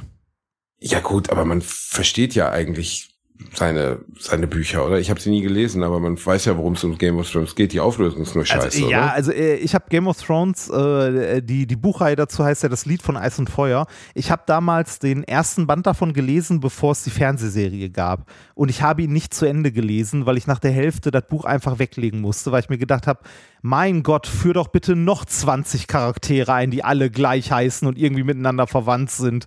Äh, geht, also ging gar nicht. Ich, also ich empfinde die Bücher auch nicht als Meisterwerk. Ich finde, die Serie ist ganz unterhaltsam, abgesehen von der letzten Staffel, aber die Bücher, meine Fresse, also was kann ich mir nie antun? Ich habe als Fantasy letztes Jahr, wie heißt denn das? Ah, das Lied von Eis und Feuer ist es eben nicht so ganz ähnlich. Ähm, Gelesen der, oder geguckt? Der, die Musik, nee, gelesen. Die Musik des Windes, der Klang des Windes von Patrick Rothfuß, so hieß der Autor, warte, dann kann ich dir auch den Titel sagen, ist eine, auch eine, äh, eine der erfolgreichsten Fantasy-Reihen der letzten Jahre. Äh, genau, der Name des Windes, dann die Furcht des Weisen und die Musik der Stille und ich glaube, das letzte ist jetzt irgendwie, äh, erscheint dieses Jahr oder ist letztes Jahr erschienen oder so. Und wie, wie ist das? Also war gut oder? Also, der Name des Windes hat 800 Seiten oder so und es ist auf der einen Seite ein sehr gutes Buch. Also es ist wirklich schön geschrieben, aber ich, oh, also ja, irgendwie denkt man die ganze Zeit, jetzt muss doch mal gleich mal richtig was passieren. Also es ge- geht um einen, einen jungen Zaubererschüler, der an eine Akademie geht, um zaubern zu lernen oder eher so eine Ja. Art Elementarmagie zu lernen. Und ähm, der, das wird aus der Rückblick erzählt, weil jetzt als Erwachsener betreibt er eine, eine Kneipe oder ein, ein Gasthaus. Und in diesem Gasthaus gehen da auch so magische Dinge vor sich. Und dann wird aus seiner Jugend erzählt. Aber es ist, es ist cool, es kommen ein paar wirklich coole Szenen drin vor. Aber du, irgendwie ist es nicht so episch. Es ist nicht so groß. Es ist alles irgendwie so klein. Dann zaubert er irgendwie ein Glas voll Wasser oder zaubert irgendwie, dass ein Baum umfällt. Aber das ist in Relation zu dem, was du dir fantasieren möchtest. Und es wird halt viel über Musik und viel über Klang gesprochen und so. Ich verstehe, warum dieses Buch so erfolgreich ist. Ähm, es ist sehr gut geschrieben. Es hat mich aber nicht so weggeblasen wie viele andere Leser dieser Bücher. Also definitiv nicht. Ähm, hat mich jetzt nicht umgehauen, wie damals, als ich, ich weiß, das, das absolute Standardbuch, das jeder kennt, aber ich weiß noch, als ich das Parfüm fertig gelesen hatte, habe ich gedacht, wow, wow, was für ein gut. Buch. Ja. Werbung. Der ein oder andere von euch kennt das vielleicht. Man ist irgendwo im Sauerland unterwegs, man kämpft sich durchs Unterholz, durch das Dickicht des Waldes. Plötzlich hört man rechts ein Knacken und was sieht man? Ein Waschbär, der einem einen sehr guten Mobilfunkvertrag anbietet. Simon von Simon Mobile. SimOn Mobile bietet den perfekten Mobilfunkvertrag mit viel Datenvolumen zum günstigen Preis. Wer jetzt einen Vertrag bei SimOn Mobile abschließt, bekommt zunächst einmal 100 GB Datenvolumen für die ersten 12 Monate geschenkt. Einfach so. Ansonsten gibt es bei SimOn Mobile 12, 17 oder 27 GB Datenvolumen ab 8,99 Euro im Monat, die monatlich flexibel gewechselt werden können. Eure weiteren Vorteile: AllNet Flat und Wi-Fi Calling, Top D-Netz-Qualität inklusive kostenlosen 5G. Und das Ganze ist natürlich monatlich kündbar. Für alle Neuen, wer jetzt auf simonmobile.de oder in der App mit dem Code AMARSCH2, alles groß geschrieben, am Arsch und dann eine 2 abschließt, bekommt die ersten 12 Monate monatlich 2 GB on top. Aber Achtung, das Angebot gilt nur bis zum 13.05.2024. Alle weiteren Infos findet ihr auf simon.link slash alliteration am A und in unseren Shownotes. Werbung Ende. Ja, äh, also wir, wir, haben ja, wir haben ja letztens schon mal über Bücher gesprochen, dass das immer was sehr Persönliches ist, ob man die mag oder nicht. Ähm, und ich finde es auch, also vielleicht lese ich da sogar mal rein, weil das klingt, das klingt jetzt nicht so schlecht, was du da erzählt hast. Äh, ich lese sonst relativ wenig Fantasy, ich mag eher Science Fiction, aber auch da ich, also ich, ich lese gerade ein Buch, das heißt Neopolis. Ähm, ich bin jetzt zu, ich glaube, drei Viertel durch. Ich werde es auch noch zu Ende lesen. Aber an manchen Stellen habe ich mir so gedacht, so, mm, nee. Also ich habe dieses Silo gelesen bis so 300 Seiten und habe dann irgendwann aufgehört, weil mich das auch gelangweilt hat. Ah, das ist doch. Äh, da geht es um eine das heißt aber nicht Silo, oder? Also die Serie dazu heißt Silo, oder? Nee, der, das Buch heißt Silo. Echt? Buch heißt Silo. Aber das ist dann nicht diese. Okay. Das ist, glaube ich, die Serie. Es ist äh, verfilmt ah. worden. Und Silo ist, ja, es geht halt darum, dass die Menschen unter der Erde leben, in so Silos unterhalb der Erde, ne? Und ja. äh, der, nach dem Atomkrieg und es gibt eine eigene Gesellschaft, ähm, die sich dort gebildet hat mit eigenen Regeln, eigenen so Hilfs-Sheriffs, eigenen Genau, ein bisschen wie Metro, nur weniger dreckig. Und äh, die Leute müssen dann halt immer raus und müssen die Fenster zur Außenwelt reinigen. Okay. Und äh, das wird hauptsächlich von Leuten übernommen oder eigentlich ausschließlich von Leuten übernommen, die dem Tode geweiht sind, also die zum Tode verurteilt sind. Und ja, ist okay. Aber pff, weiß ich nicht. Also hat mich jetzt auch nicht so weggekickt. Also ein, ein gut, gutes Buch, aber irgendwie nicht nicht fesselnd genug oder vielleicht habe ich auch schon zu sehr den Twist geahnt oder so. Ich ja, das, weiß nicht, also es hat mich nicht überrascht. Das ist scheiße, ne? Wenn, wenn Bücher einen, also, oder der, das sind nicht nur Bücher, das gilt für alle Formen, das gilt auch für, äh, für Filme, für Serien oder sonst was, wenn die irgendwie so konstruiert sind, dass es eine große Wendung geben soll und irgendwie bla bla bla, du aber irgendwie schon eine halbe Stunde vorher im Film weißt oder im Buch irgendwie bei Seite 100 spätestens weißt, wie es auf Seite 400 äh, enden wird oder hm. wie, welcher große Twist denn daherkommt oder so. Ja, dann denkst du dann so, pff, nee. Also ich, ich glaube, deshalb bin ich hier und da auch weg von diesem Popcorn-Kino. Also so. Weil du da immer den Twist weißt. Ja, ne? genau. Ja. Also so, äh, ne, also man kann das mögen oder auch nicht. Ne? Also dieses Marvel Cinematic Universe zum Beispiel, ja, äh, gucke ich auch ganz gerne, habe ich aber bei weitem mittlerweile nicht mehr alle Filme gesehen, weil es irgendwann dann doch immer wieder das Gleiche ist. Ähm, und irgendwie sind dann so in Anführungszeichen anspruchsvollere Filme oder vielleicht auch anspruchsvollere Bücher irgendwann interessant, ähm, wo dann vielleicht nicht so super viel passiert, wo du aber nicht schon irgendwie äh, fünf Meilen gegen den Wind riechen kannst, wie die ganze Sache endet oder wie es da irgendwie weitergeht. Auf der anderen Seite, ich habe jetzt die Serie Liebeskind gesehen, die super gehypt wurde im deutschen Raum, wo es um einen eine Frau geht, die entführt wurde und zwei Kinder, die sie in Gefangenschaft geboren hat, so ein bisschen die Fritzel-Story, ehrlich gesagt. Also ja, nicht so weit da, weg von Fritzel oder Natascha Kampusch. Genau. Und dann vermutest du die ganze Zeit während der Serie, wie es ausgeht. Und ich dachte so, boah, wenn es so ausgeht, ist das ja so erwartbar und so doof. Und dann geht die Serie aber noch bescheuerter aus, weil äh, ich, ich versuche das so zu erzählen, dass es nicht spoilert. Also natürlich gibt es einen Täter, der wird am Ende auch erklärt in dieser Serie. Mhm. Aber es gibt keine Möglichkeit, den vorher zu erahnen. Gar keine. Weil er bis zum Ende eigentlich gar nicht eingeführt wird. Ja. Er wird in der letzten, er wird einmal in der ersten oder zweiten Episode für ungefähr vier Sekunden gezeigt und dann in der letzten Episode. Und dann denkst du so, ja, okay, aber was, wo ist jetzt für mich als Zuschauer der, der Suspense? Also wie soll ich, das ist so, weißt du, das wäre so, als würde bei, keine Ahnung, äh, sieben Kevin Spacey einmal durchs Bild laufen und dann ganz am Ende war es dann so. Weißt ja. du, also das ist einfach ähm, nicht gut gemacht aus meiner Sicht. Ich bin ja großer Fan von so so Mindfuck-Filmen, ne, wo dann irgendwann so, äh, ohne dass man es vorher äh, so groß erraten kann, irgendwann so ein Twist kommt. Der das ganz ganz klassische Beispiel es gibt dafür. halt sehr wenige, ne? Also ja, aber die, das klassische wenige, Beispiel ist sowas wie Fight Club oder Memento oder genau. so. Naja, ja, also das, solche, sind, das sind, aber das meine ich ja damit, dass, dass das sehr selten passiert, weil die meisten Filme, die versuchen, besonders nach Fight Club oder Six Sense, einen solchen Twist einzubauen, funktionieren einfach nicht mehr. Ja, ich hätte gerne ein Buch, das so ist. Also ein, ein Buch, Buch, mit einem genialen Twist? Ja, genau, ein Buch, wo ich so, äh, ein Buch, wo ich irgendwie, was weiß ich, äh, nach 200 Seiten plötzlich so einen kompletten Mindfuck habe, wo ich so denke, so krass. Also wo, wo sich die Geschichte so wirklich einmal komplett dreht, ohne dass es total beschissen ist.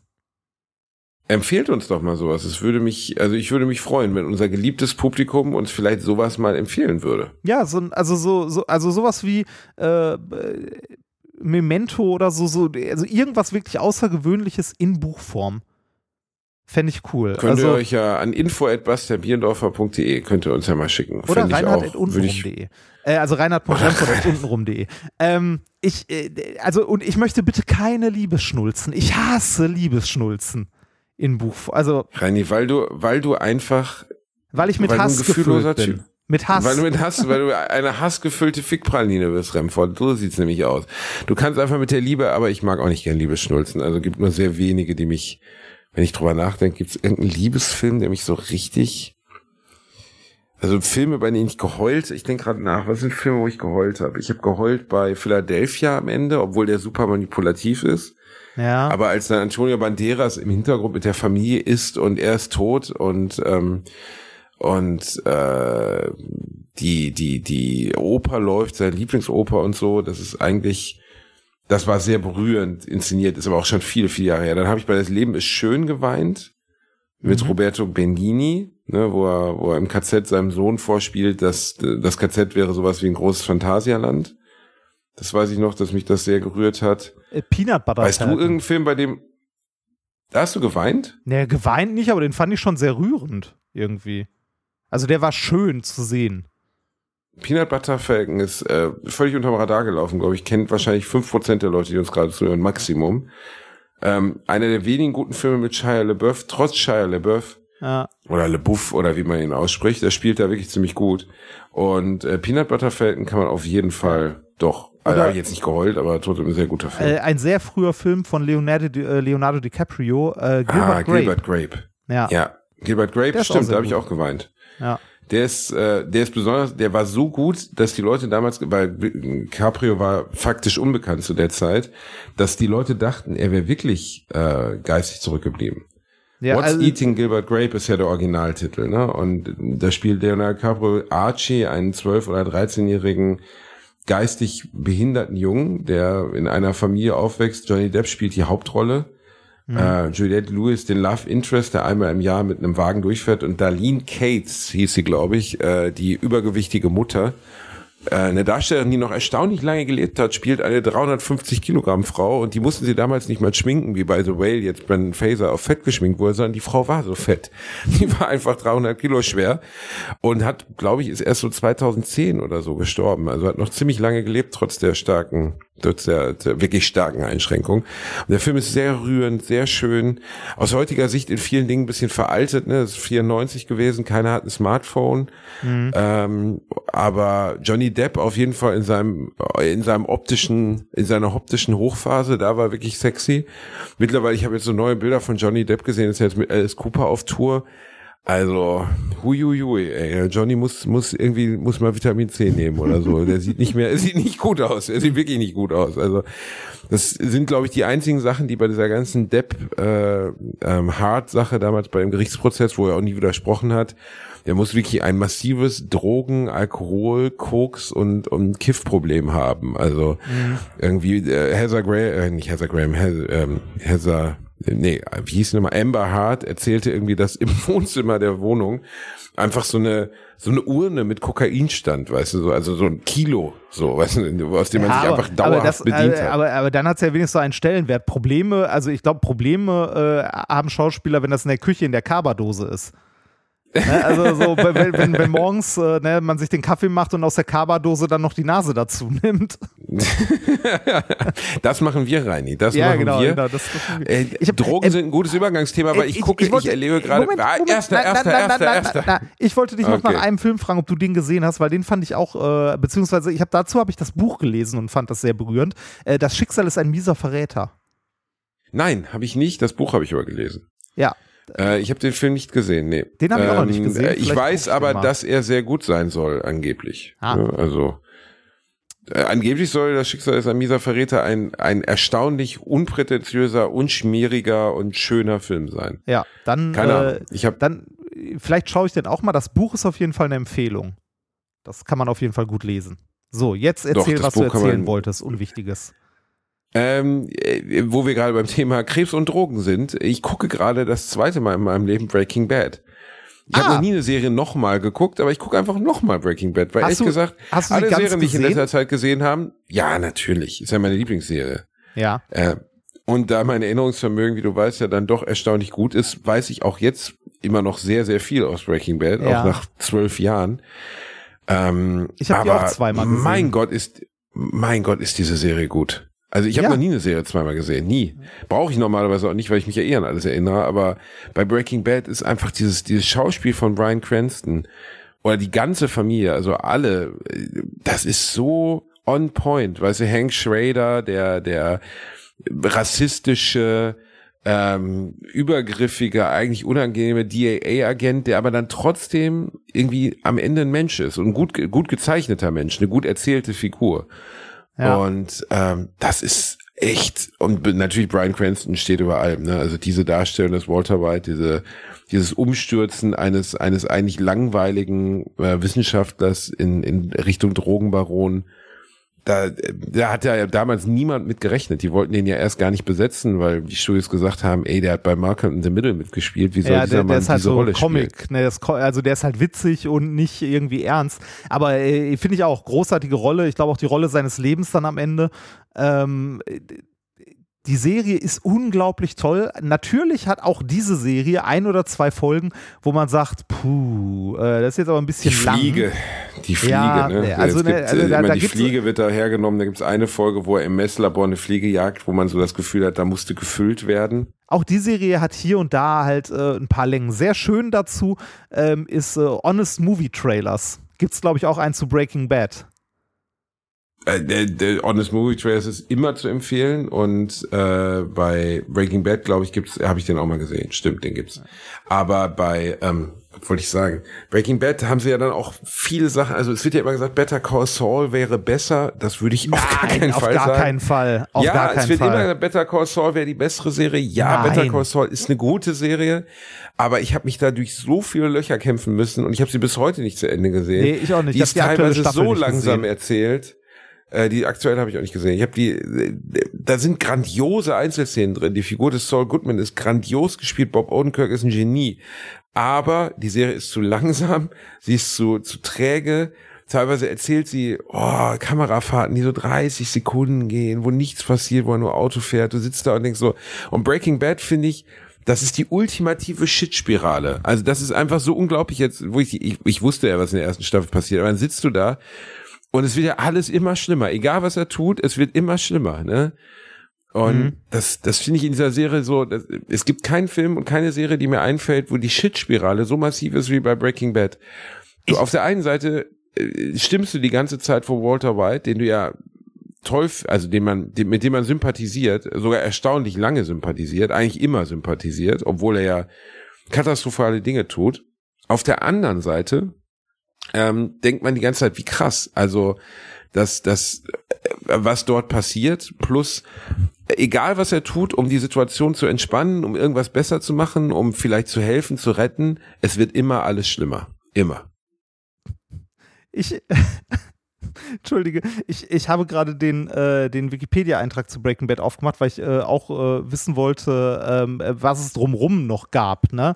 Weil die, die Serie, du hast recht, ist unglaublich gut. Die, es wird immer schlimmer. Ähm, man, man fiebert immer. Also schön finde ich, man, man fiebert immer mit Walter White mit, ne? weil man äh, den ja am Anfang auch als Hauptcharakter kennenlernt. Das ist ja immer so, die Charaktere, die man als erstes kennenlernt, die sind einem sympathisch und die kann man sich am ehesten hineinversetzen.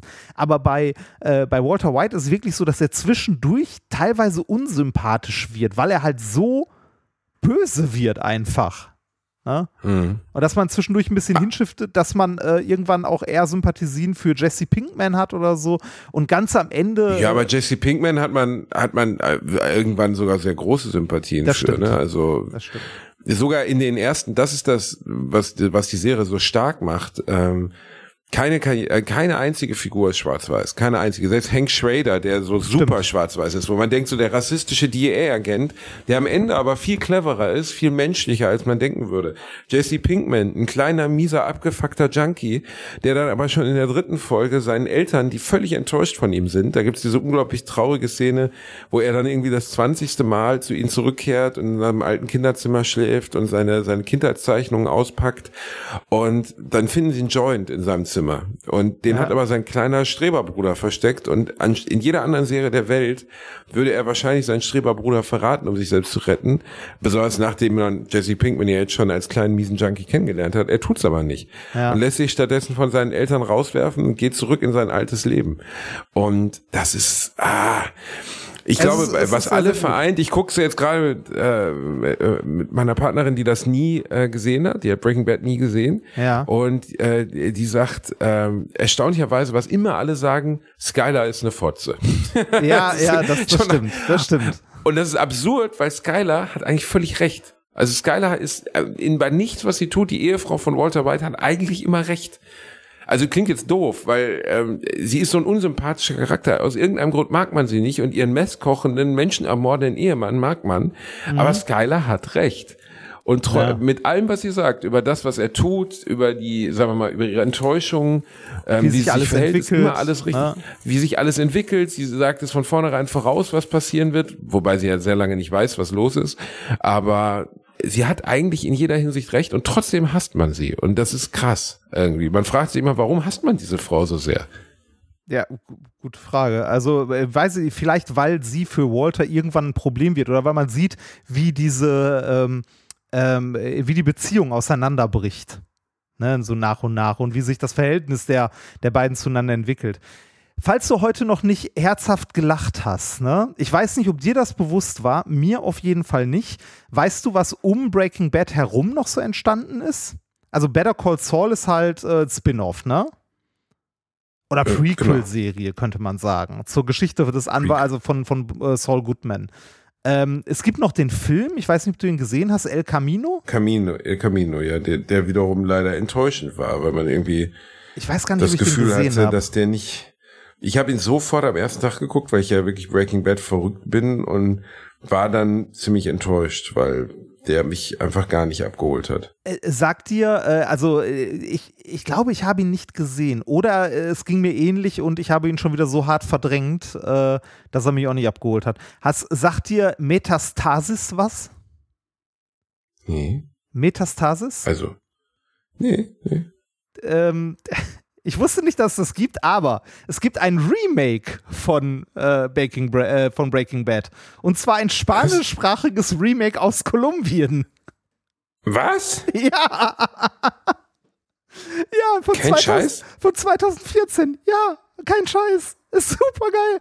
Kolumbien und Vereinigte Staaten. Originalsprache Spanisch, Drama, äh, Pilotfolge, äh, normale, warte mal, es gibt fünf Staffeln, komplett. Die haben das komplett als Remake gemacht. Und wenn du das mal äh, googelst, Metastasis, Me warte mal, äh, Metastasis und dann mal äh, nach Bildern guckst, dann siehst du auch die Charaktere. Ah, nee, warte mal, dann kommst, kriegst du erstmal äh, Metastasis, dann musst du wahrscheinlich noch Serie. Sonst kriegst du äh, die ganze Zeit nur Bilder von Krebs. Ähm, da, dann, siehst du die, dann, siehst, dann siehst du die Besetzung und es ist halt geil. Es ist wie ein kolumbianischer, also äh, äh, auch Walter White. Äh, Also es ist eins zu eins ein Remake. Die haben die Szenen eins zu eins nachgemacht, nur mit anderen Schauspielern. Ernsthaft? Ja, Wie krass ist das denn? es ist, Wie krass ist das denn? es ist unglaublich witzig. Ist das nicht. Nein, du verarschst Nein, mich doch. das ist, das ich sehe gerade das Cover von der Serie. Das ist echt. Ja, Das sieht aus, als hätten sie die Köpfe da. Die haben wirklich die ganze Serie nachgedreht, Ja. ne? Wie geil ist das denn? ja. Und, und die sehen teilweise, also das sieht teil, also es sieht aus wie eine Parodie. Es sieht wirklich Es aus sieht wie komplett aus, es sieht aus, als wenn Saturday Night Live das nachspielen würde. Aber, Ja. aber warum macht man das? Äh, wahrscheinlich. Also warum, warum, warum, warum, warum, warum, warum, nimmt Warum, man da nicht die warum, Serie warum? und übersetzt sie einfach? Ja, warum? Ich weiß es nicht. Und Und das muss doch lizenziert worden sein. Also Ja, da muss die- doch Vince Gilligan, der Macher, gesagt haben, okay. In den Hauptrollen Diego Trujillo als Walter Blanco. Also Walter, Walter Blanco? Walter Blanco. Verarschst du mich? Der Nein. heißt Walter Blanco? Walter Blanco. Und Jesse Pinkman ist hier José Miguel Rosas. Äh, Die speziell für den latein- und hispanoamerikanischen Markt äh, konzipierte Neuverfilmung orientiert sich stark am Serienoriginal, was bei vielen Fans von Breaking Bad für Unverständnis sorgte. Ach was! Der Chemielehrer Walter Blanco erhält eine Lungenkrebsdiagnose und beginnt mit seinem Ex-Schüler José Miguel Rosas mit der Zubereitung von Crystal Meth. In der Filmdatenbank IMDb.com enthält die Serie eine ursprüngliche Bewertung von 3,3 von 10 Punkten. Okay, das ist überschaubar gut. Da liegt Breaking Bad, glaube ich, ja gut, das ist jetzt, also da haben sie ja wirklich einfach das Gleiche, das ist ja krass. Ja. Sie einfach die Serie kopiert, das habe ich auch noch nie gesehen. Es, es ist Aber ich würde Walter jedem, der Breaking Bad nicht gesehen, ja, ja, Walter, das ist ja absurd. Also das ist ja, wenn du so eine Serie nachmachst, was ja durchaus existiert, es gibt ja, ähm, dass Serien imitiert werden Ja, oder ja, so, klar. aber dann versucht man doch ein bisschen eigene DNA reinzugeben. Du kannst doch nicht einfach die Figuren sogar gleich nennen aus Spanisch. Das ist Ja. so absurd. Saul Goodman Wie heißt heißt denn? Saul Bueno. Jesse Rosamann oder was? So, Swal, so, also so, Jesse, Jesse ist Pinkman ist Bueno. José Miguel Rosas. Oder Rosas. okay, das Und Saul Goodman ist Saul Bueno.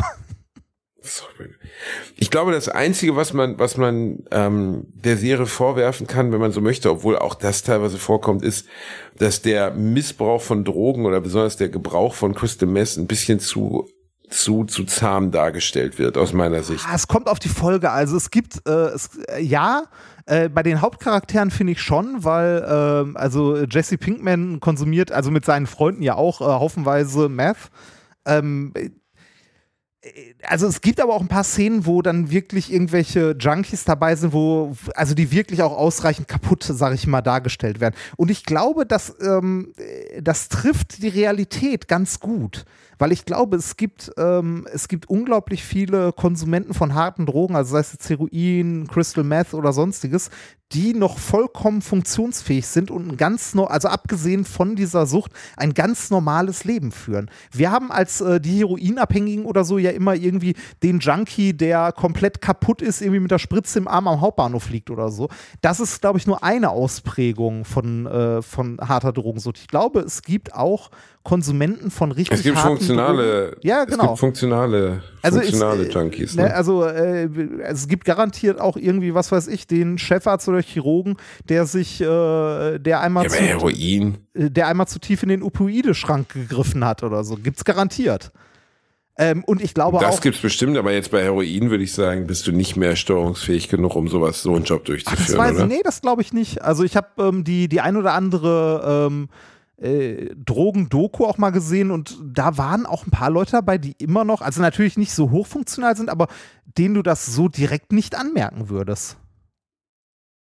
Es gab diese, diesen Film mit äh, Denzel Washington, Flight, heißt der Flight, ich weiß nicht genau, wo er ein, ähm, äh, ein Pan Am oder ein American Airlines Piloten spielt, der schwerste Alkoholiker ist. Ja. Und der Witz ist, es wird gar nicht darüber erkannt, dass er jetzt auf der Arbeit Scheiße baut, sondern er rettet ein ganzes Flugzeug mit Menschen, indem er ein Flugmanöver durchführt, das sonst so niemand jemand hingekriegt hätte. Also er fliegt ein Flugzeug, das am Auseinanderbrechen ist, auf dem Kopf irgendwie und äh, dreht es im letzten Moment und landet es dann. Ich weiß gar nicht, ob der auf basier wahren basieren äh, Geschichten basiert oder ob das komplett fiktional ist. Mich, mich würde es nicht wundern. Ich glaube, wir haben in unserer Gesellschaft äh, einen großen Haufen an äh, funktionalen Alkoholikern.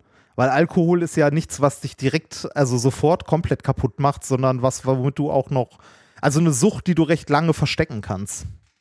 Genau, und es wird dann nachher wird dieses Flugzeug durchsucht und dann wird irgendwie in der Kabine des Captains oder um die Kabine herum wird halt eine, äh, ein leerer Flachmann gefunden. Und ich weiß nicht, ob DNA-Material oder jedenfalls wird festgestellt, dass er das war und dann wird er unter Bewachung gestellt und wird ausgefragt. Und dann wird, geht ein Großteil des Films geht eher um die Frage, ist dieses Unglück, hat er es gerettet oder hat es verursacht, weil er besoffen war? Also hat er ursprünglich erst den, den, den Grundstein gelegt dafür, dass dieses Unglück passieren konnte. Mhm. Ähm, ist auf jeden Fall sehr gut erzählt, eine sehr gute äh, Serie, äh, ein sehr guter Film. Und da fand ich, kommt es noch so rüber, als dass man sich das bei einem Schwerstalkoholiker vorstellt. Also ich kenne aus meiner Branche, der Showbranche, auch Leuten, die Schwerstalkoholiker sind. Ja, ich, ich Ähm, glaube, ich glaube, das zieht sich durch alle Berufsgruppen durch. Also ich weiß nicht, wie, wie, äh, wie viel Alkoholiker äh, haben wir prozentual so in Deutschland von der Gesamtbevölkerung? Das ist eine gute Frage. Google mal, ich weiß nicht.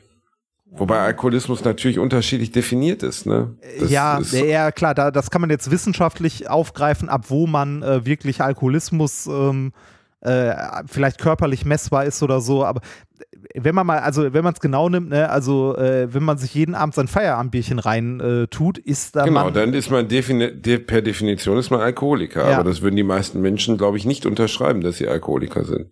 ja.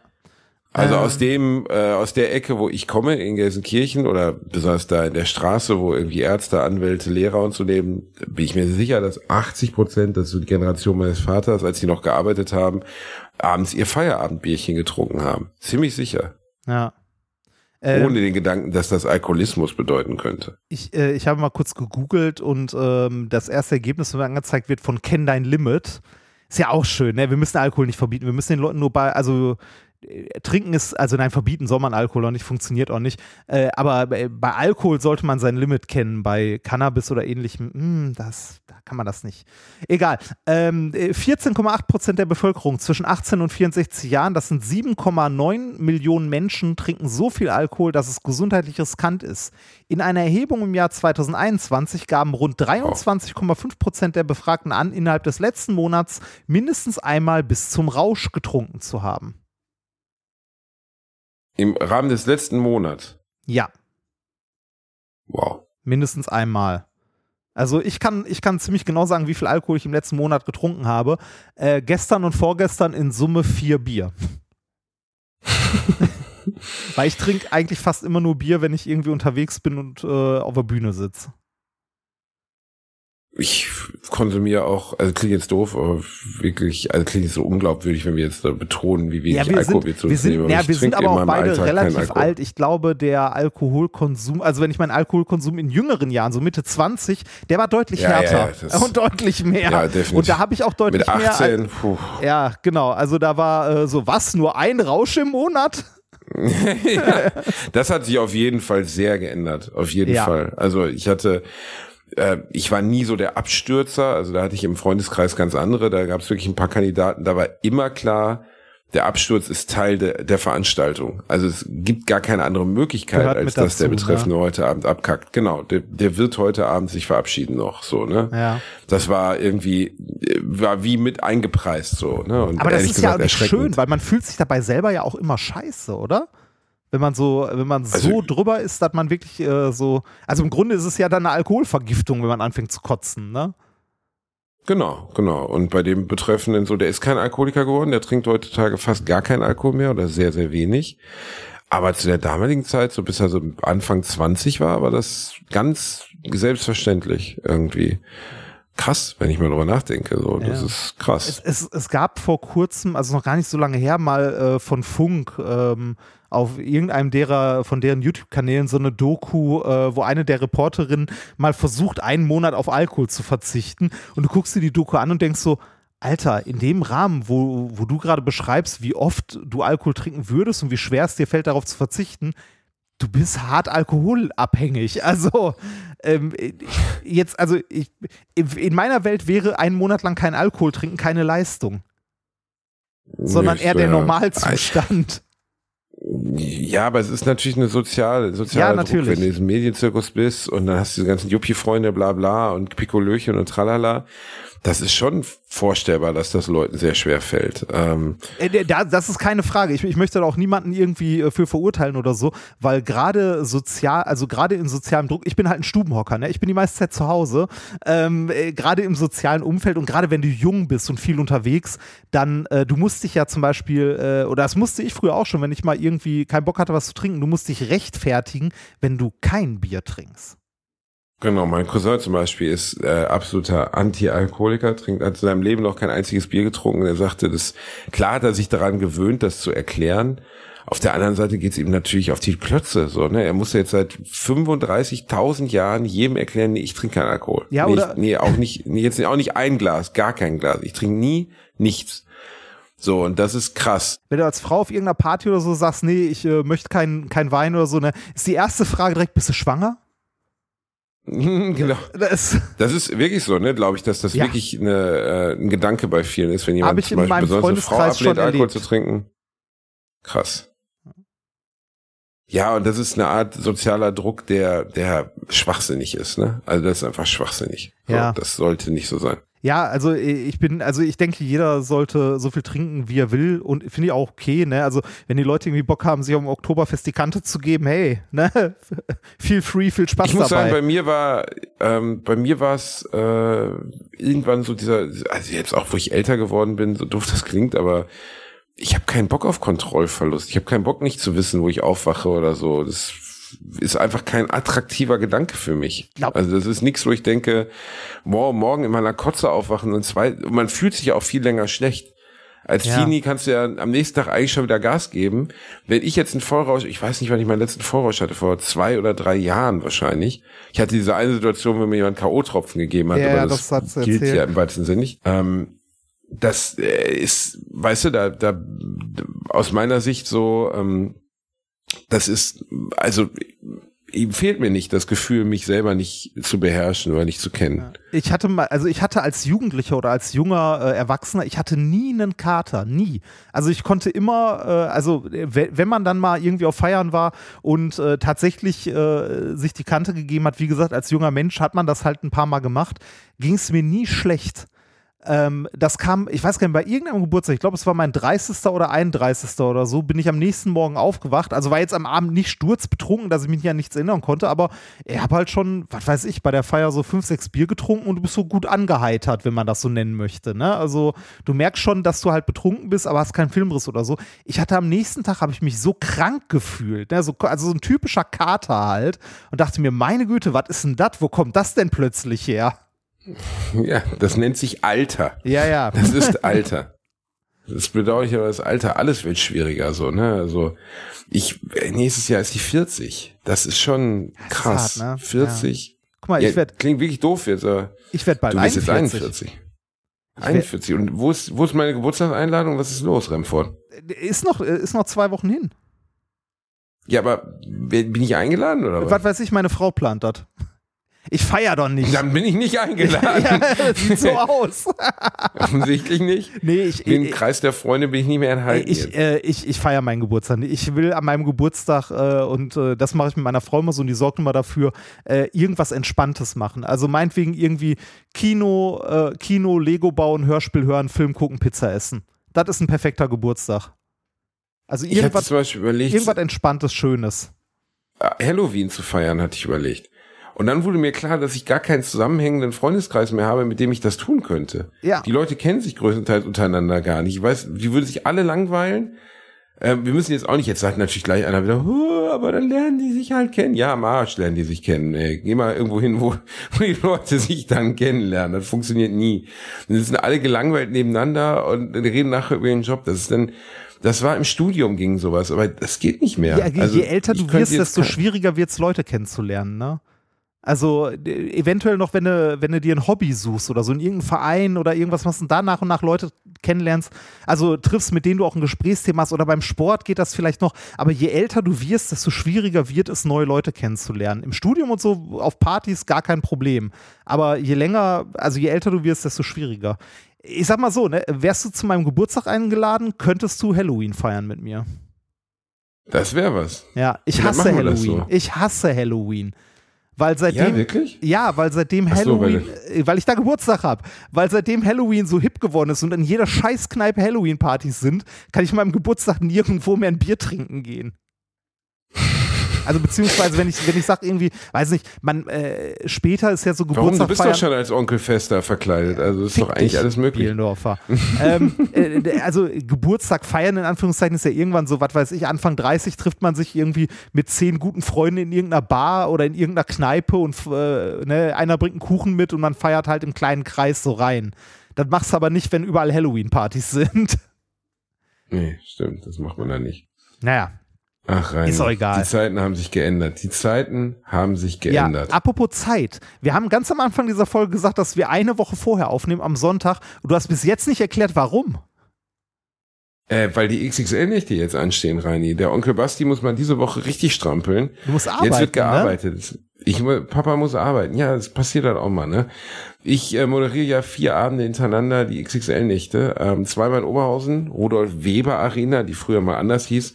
Und Wie äh, dann heißt die Rudolf Lanxess Arena. Weber Insgesamt, Arena? ich habe keine Ahnung, warum sie heißt jetzt Rudolf Weber Arena. Wer zahlt, der ähm, sagt, welche Musik im ist- Puff gespielt wird. So ist es halt. Ist das äh, Rudolf Weber? Ist das nicht so Reinigungsdienst oder was ist Rudolf Weber? Boah, Alter, ich habe keine Ahnung, was Rudolf Weber ist. Keine Ahnung. Gary Weber kenne ich als Mode, aber es ist Rudolf Weber Arena.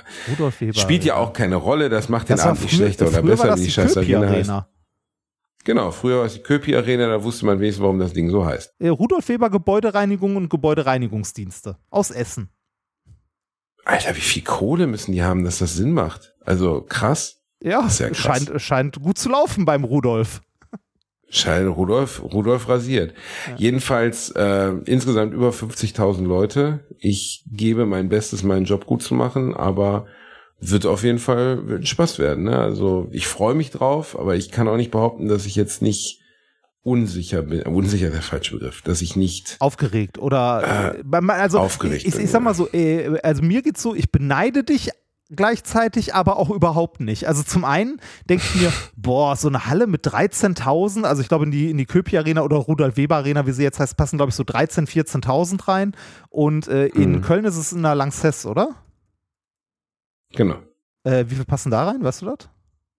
15.000, glaube ich. Die ist Äh, die nee, größte Warte, Halle. äh, Eishockey. Nee, Also die ist 20. größer als die Rudolf Max, maximal 20, sagt Wikipedia, passen Wow, da rein. krass. Also, ne, äh, Okay. also wirklich äh, vier, vier Abende auf einer Bühne vor so vielen Menschen ist, glaube ich, saugeil. Andererseits aber auch sau viel Druck und anstrengend.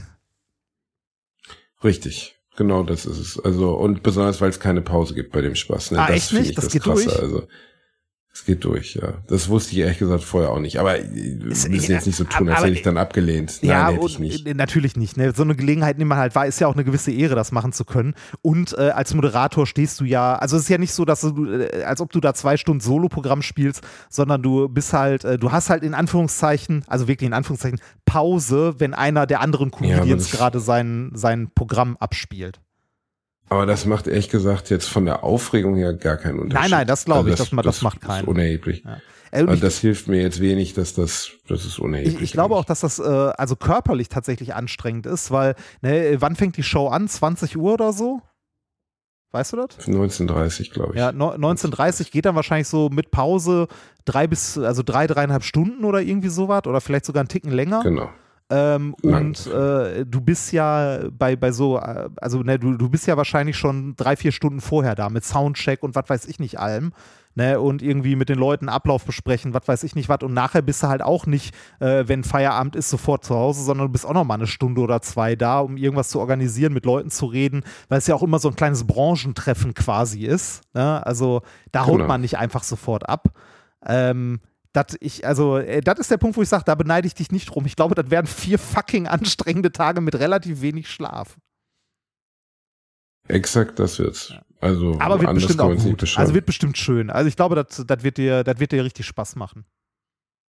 Ich, äh, ich glaube auch, wenn es erstmal läuft, das ist wie immer im Leben, ne? wenn das Spiel erstmal angefangen hat, dann ist okay. Aber der Anlauf dahin wird auf jeden Fall anstrengend Ich, werden. äh, ich glaube, Und, das wird ab äh, dem Moment, also ab dem Moment gut, wo äh, wo es anfängt, wo du auf die Bühne gehst. Du musst noch nichts gesagt haben, nur der Moment, wo du auf die Bühne gehst, in der Halle bist, ein Mikro in der Hand hast und da irgendwie 15.000 Leute siehst. Ab da, ab da ist gut. Weil, äh, also ich habe mich mit, äh, mit Nikolas darüber äh, in den letzten zwei Tagen auch nochmal unterhalten, weil wir ja auch äh, unsere Show hatten, die wir vorher noch nie irgendwie vorher geplant haben, wo keine Ahnung hatten, wie der Ablauf war oder sonst was. Ähm, auf der Bühne zu stehen, ist wirklich schön, weil Bühne ist einer der wenigen Orte, wo du, äh, das klingt fast wie so eine buddhistische Weisheit oder so, wo du aber im Jetzt, in dem Moment lebst. Du denkst nicht dran, was vorher war, also wie der Tag vorher war, und du denkst nicht dran, was am nächsten Tag oder so noch kommt, was du noch vorhast, was du zu tun hast, sondern du bist einfach in dem Moment auf der Bühne für das, was du da gerade machst, und das ist ein sehr, sehr schönes Gefühl, finde ich. Genau, so ist es. Also du bist in dem Moment, du hast keine Möglichkeit, es äh, in Anführungszeichen, äh, das war deswegen habe ich ja auch mal erzählt, als meine äh, als meine so. Mutter Äh, verstarb oder ging als meine Mutter so. krank war, das Ja. war die einzige Zeit, in der ich mich wohlgefühlt habe. Das war die einzige Zeit, Ja. in der ich mich fähig gefühlt habe. So. Ja, kann ich sehr gut Und- nachvollziehen, weil du, du musst einfach an nichts anderes denken in dem Moment. Ne? Also, so bescheuert das klingt, deine Welt hört hinter dem, Pu also du guckst aufs Publikum, du siehst noch ein paar Reihen vom Publikum, danach bist, du- bist du eh geblendet von den Scheinwerfern oder so, aber ab da, wo du nichts mehr siehst, hört die Welt in dem Moment auf. Ne? Ähm, Genau. Die, also es gibt einfach nichts dahinter, weil es ist, also in dem Moment äh, hast du auch eigentlich, wenn man so, also das klingt jetzt alles so, äh, also das klingt alles so ein bisschen kitschig oder so, aber du hast in dem Moment keine Probleme. Und ich glaube auch, dass das was ist, äh, was, äh, wo wir vorhin bei Drogen waren, was sein kann, was Leute irgendwann, also das ist ein schönes Gefühl und das ist was, was man eigentlich immer wieder machen möchte. Und ich glaube, das ist was, was abhängig machen kann. Definitiv. Und äh, deswegen gibt es auch viele Kollegen, die zum Beispiel mit dem Job nicht aufhören können. Ja, ne? obwohl sie es eigentlich finanziell lange nicht mehr machen müssen. Ja. Sowas wie, weiß nicht, Jürgen von der Lippe ist ja immer noch unterwegs, ne? Genau, Jürgen von der Lippe spielt noch fünf Tage die Woche. So, ich habe ihn letztens besucht. Ich bin ja mit ihm befreundet, ist zu groß, aber er ist, er ist ein sehr lieber, lieber Mensch, den ich sehr schätze. Und Jürgen muss schon ewig nichts mehr machen. Aber der genießt es. Der macht es nicht aus Sucht. So, ich glaube, der braucht das für sich. Der braucht auch dieses Gefühl, irgendwie gebraucht zu werden, angeschaut zu werden. Ähm, aber er macht es ja auch immer noch fantastisch. Ähm, deswegen, ich weiß nicht, ob ich das in 30 Jahren noch so soll. Also, weißt du, ob ich das in 30 Jahren noch so fühlen werde oder nicht. Ähm, ich habe früher immer gesagt, wenn ich eine gewisse Summe habe, höre ich sofort auf und ist Feierabend, aber das, glaube ich, stimmt auch nicht. Ja, ich Das glaub- wird auch nicht passieren. ich, ich glaube auch nicht, also ich glaube, es ist schwer, den Job einfach so an den Nagel zu hängen, so von heute auf morgen, weil es fehlt dann irgendwas. Ne, also äh, mir geht es auch so ein bisschen mit, mit Podcasts so, also ich kann mir einerseits nicht vorstellen, das äh, bis zur Rente irgendwann zu machen oder so und wenn es irgendwann niemand mehr hören möchte. Ich kann mir aber genauso wenig äh, vorstellen, damit aufzuhören. Nee, irgendwie nicht, ne? Also, man ma- also ich bin, wir sind beide damit gesegnet, dass wir einen Job machen, den wir lieben. Das ist ja schon mal, wie wenig Menschen auf der Welt können das von sich sagen. Also wenn ich jetzt jeden Tag in irgendeine beschissene Versicherung fahren würde oder in, an die Supermarktkasse, das kann man auch lieben, wenn man Spaß daran Ja, hat, aber klar, ich also könnte es nicht. Also ich, äh, ich habe einen Bekannten, der, äh, der arbeitet seit Jahren im Einzelhandel, bei Aldi, äh, bei Real, bei äh, ne, diversen anderen, also hat immer mal gewechselt, sich nach und nach hochgearbeitet und der liebt diesen Job. Ne, also der, der ist damit Ist ja auch legitim. glücklich. Ja, klar. Ne, also äh, äh, ist generell, ähm, man, man kann ja in jedem Job Befriedigung finden. Und wenn es nicht der Job ist, kann es ja auch sein, ist ja auch vollkommen okay, wenn der Job mal Mittel zum Zweck ist, um in irgendeinem anderen, äh, in irgendeiner anderen Aktivität abseits seines Jobs die Befriedigung für, also für sein Leben zu finden oder einen Sinn. Finde ich vollkommen okay. Aber wenn, wenn man irgendwie einen Job hat, den man auch noch gerne macht, ist das ja Win-Win. Weißt du, was nie enden wird, Reini?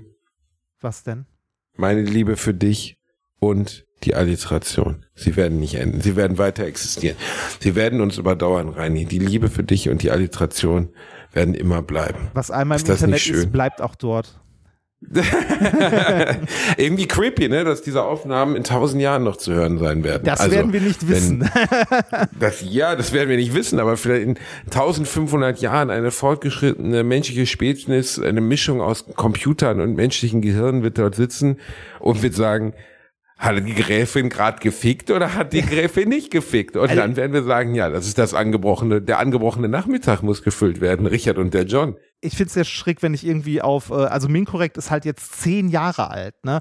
Also ich habe in, dem, äh, in den zehn Jahren meine Frau kennengelernt und alles Leben massiv verändert. Meine Eltern sind gestorben in der Zeit, bla bla bla, alles Mögliche. Ähm, und wenn ich da in so alte Folgen reinhöre, denke ich mir immer so, krass. Krass, und wie lange das her ist, dass das alles passiert ist und so. Tja, Und ich meine, das sind äh, Zeugnisse unseres Lebens und unserer Freundschaft, Reinhard. Ist das nicht schön? ja, ist es. Also ich meine, äh, wenn, wenn, wenn man sich den Scheiß hier jetzt anguckt, weißt du, wann die erste Folge erschienen ist? Nee. 12.08.2018. Was? Ich dachte, wir haben 20 angefangen. Nee, nee Wirklich? wir, wir, fünf sind, Jahre? wir, wir sind jetzt bei fünf Jahren. Warte, dann hatten wir letztens fünf Jahre ja, und wir haben nicht gefeiert. ist mir auch nicht aufgefallen. Was sind, was Kam sind wir für Schwänze, 20. Reinhard? Fünf Jahre gibt's die Alliteration, wir haben keine Party dazu gemacht. Ja, krass, Aber ne? methodisch unkorrekt wird gefeiert. Zehn Jahre methodisch inkorrekt. Ja, hallo, das sind noch inkorrekt. zehn Jahre. Ja, so sieht's bei, aus. bei fünf Jahren haben wir gar nichts gemacht. Es gibt ja noch im nächsten Jahr hier, äh, weiß ich nicht, März, April oder so, sind wir doch irgendwann noch in Frankfurt und in Berlin. Dann feiern wir danach. Da werde ich dort deine Kerze live auf der Bühne auspusten. Rani. Ja, das wird schön. Das war die neue Folge Alliteration. Fünf Jahre und zwei Monate gibt's uns jetzt und wir lieben uns immer noch. Möchtest du dir noch einen Song wünschen? Nee, will ich nicht mehr. Jetzt will ich nicht mehr. Doch. Jitan. Ich nehme LSF von Kasabian. Lost Souls Forever. Kasabian mit Lost Souls Forever, bitte. LSF ist der Song. LSF. Dankeschön. Ja, also ist, Ist eine das, ist das Abkürzung, so ein Reinhard. Ist definitiv kein Schnulzenscheiß, du Kackhaufen. Kasabian. Kasabian. Kasabian. Kasabian. Und der Song heißt LSF. Ich finde, ach, da- ah, mit Punkten dazwischen. Deshalb hat er nicht gefunden. Ist ja gut, ist ja gut. Du kennst Kasabian nicht? Nee, muss ich? Ja, musst du. Du bist ein dummes Schwein. Fantastische Musik. Ich- Fahr mal 180 auf der Autobahn, mach dir äh, äh, Clubfood oder äh, I'm on Fire an und dann kannst du aber mal gucken, wie der Audi pumpt. Das ist wirklich eine richtig feine Musik. Das ist wirklich, äh, hör da gleich mal rein. Ja, hör ich da gleich, in, mal wel- in rein. welches Genre fällt das? Rock, Alternative, Transcendental, Elektro. Keine Ahnung. Ja, äh, also, wir, warte, der Klassiker, der Klassiker, wir lassen uns als Band nicht so gerne in eine Schublade stecken. ja. Und die sind sehr, sehr gut. Eins der besten Konzerte meines Lebens. Kasabian mit Lost Souls Forever. Wir haben euch lieb, ihr kleinen Mäuse. Wir küssen eure Augen. Ich mache mir jetzt eine Pommes warm. Tschüss, Macht tschüss. gut. Ciao.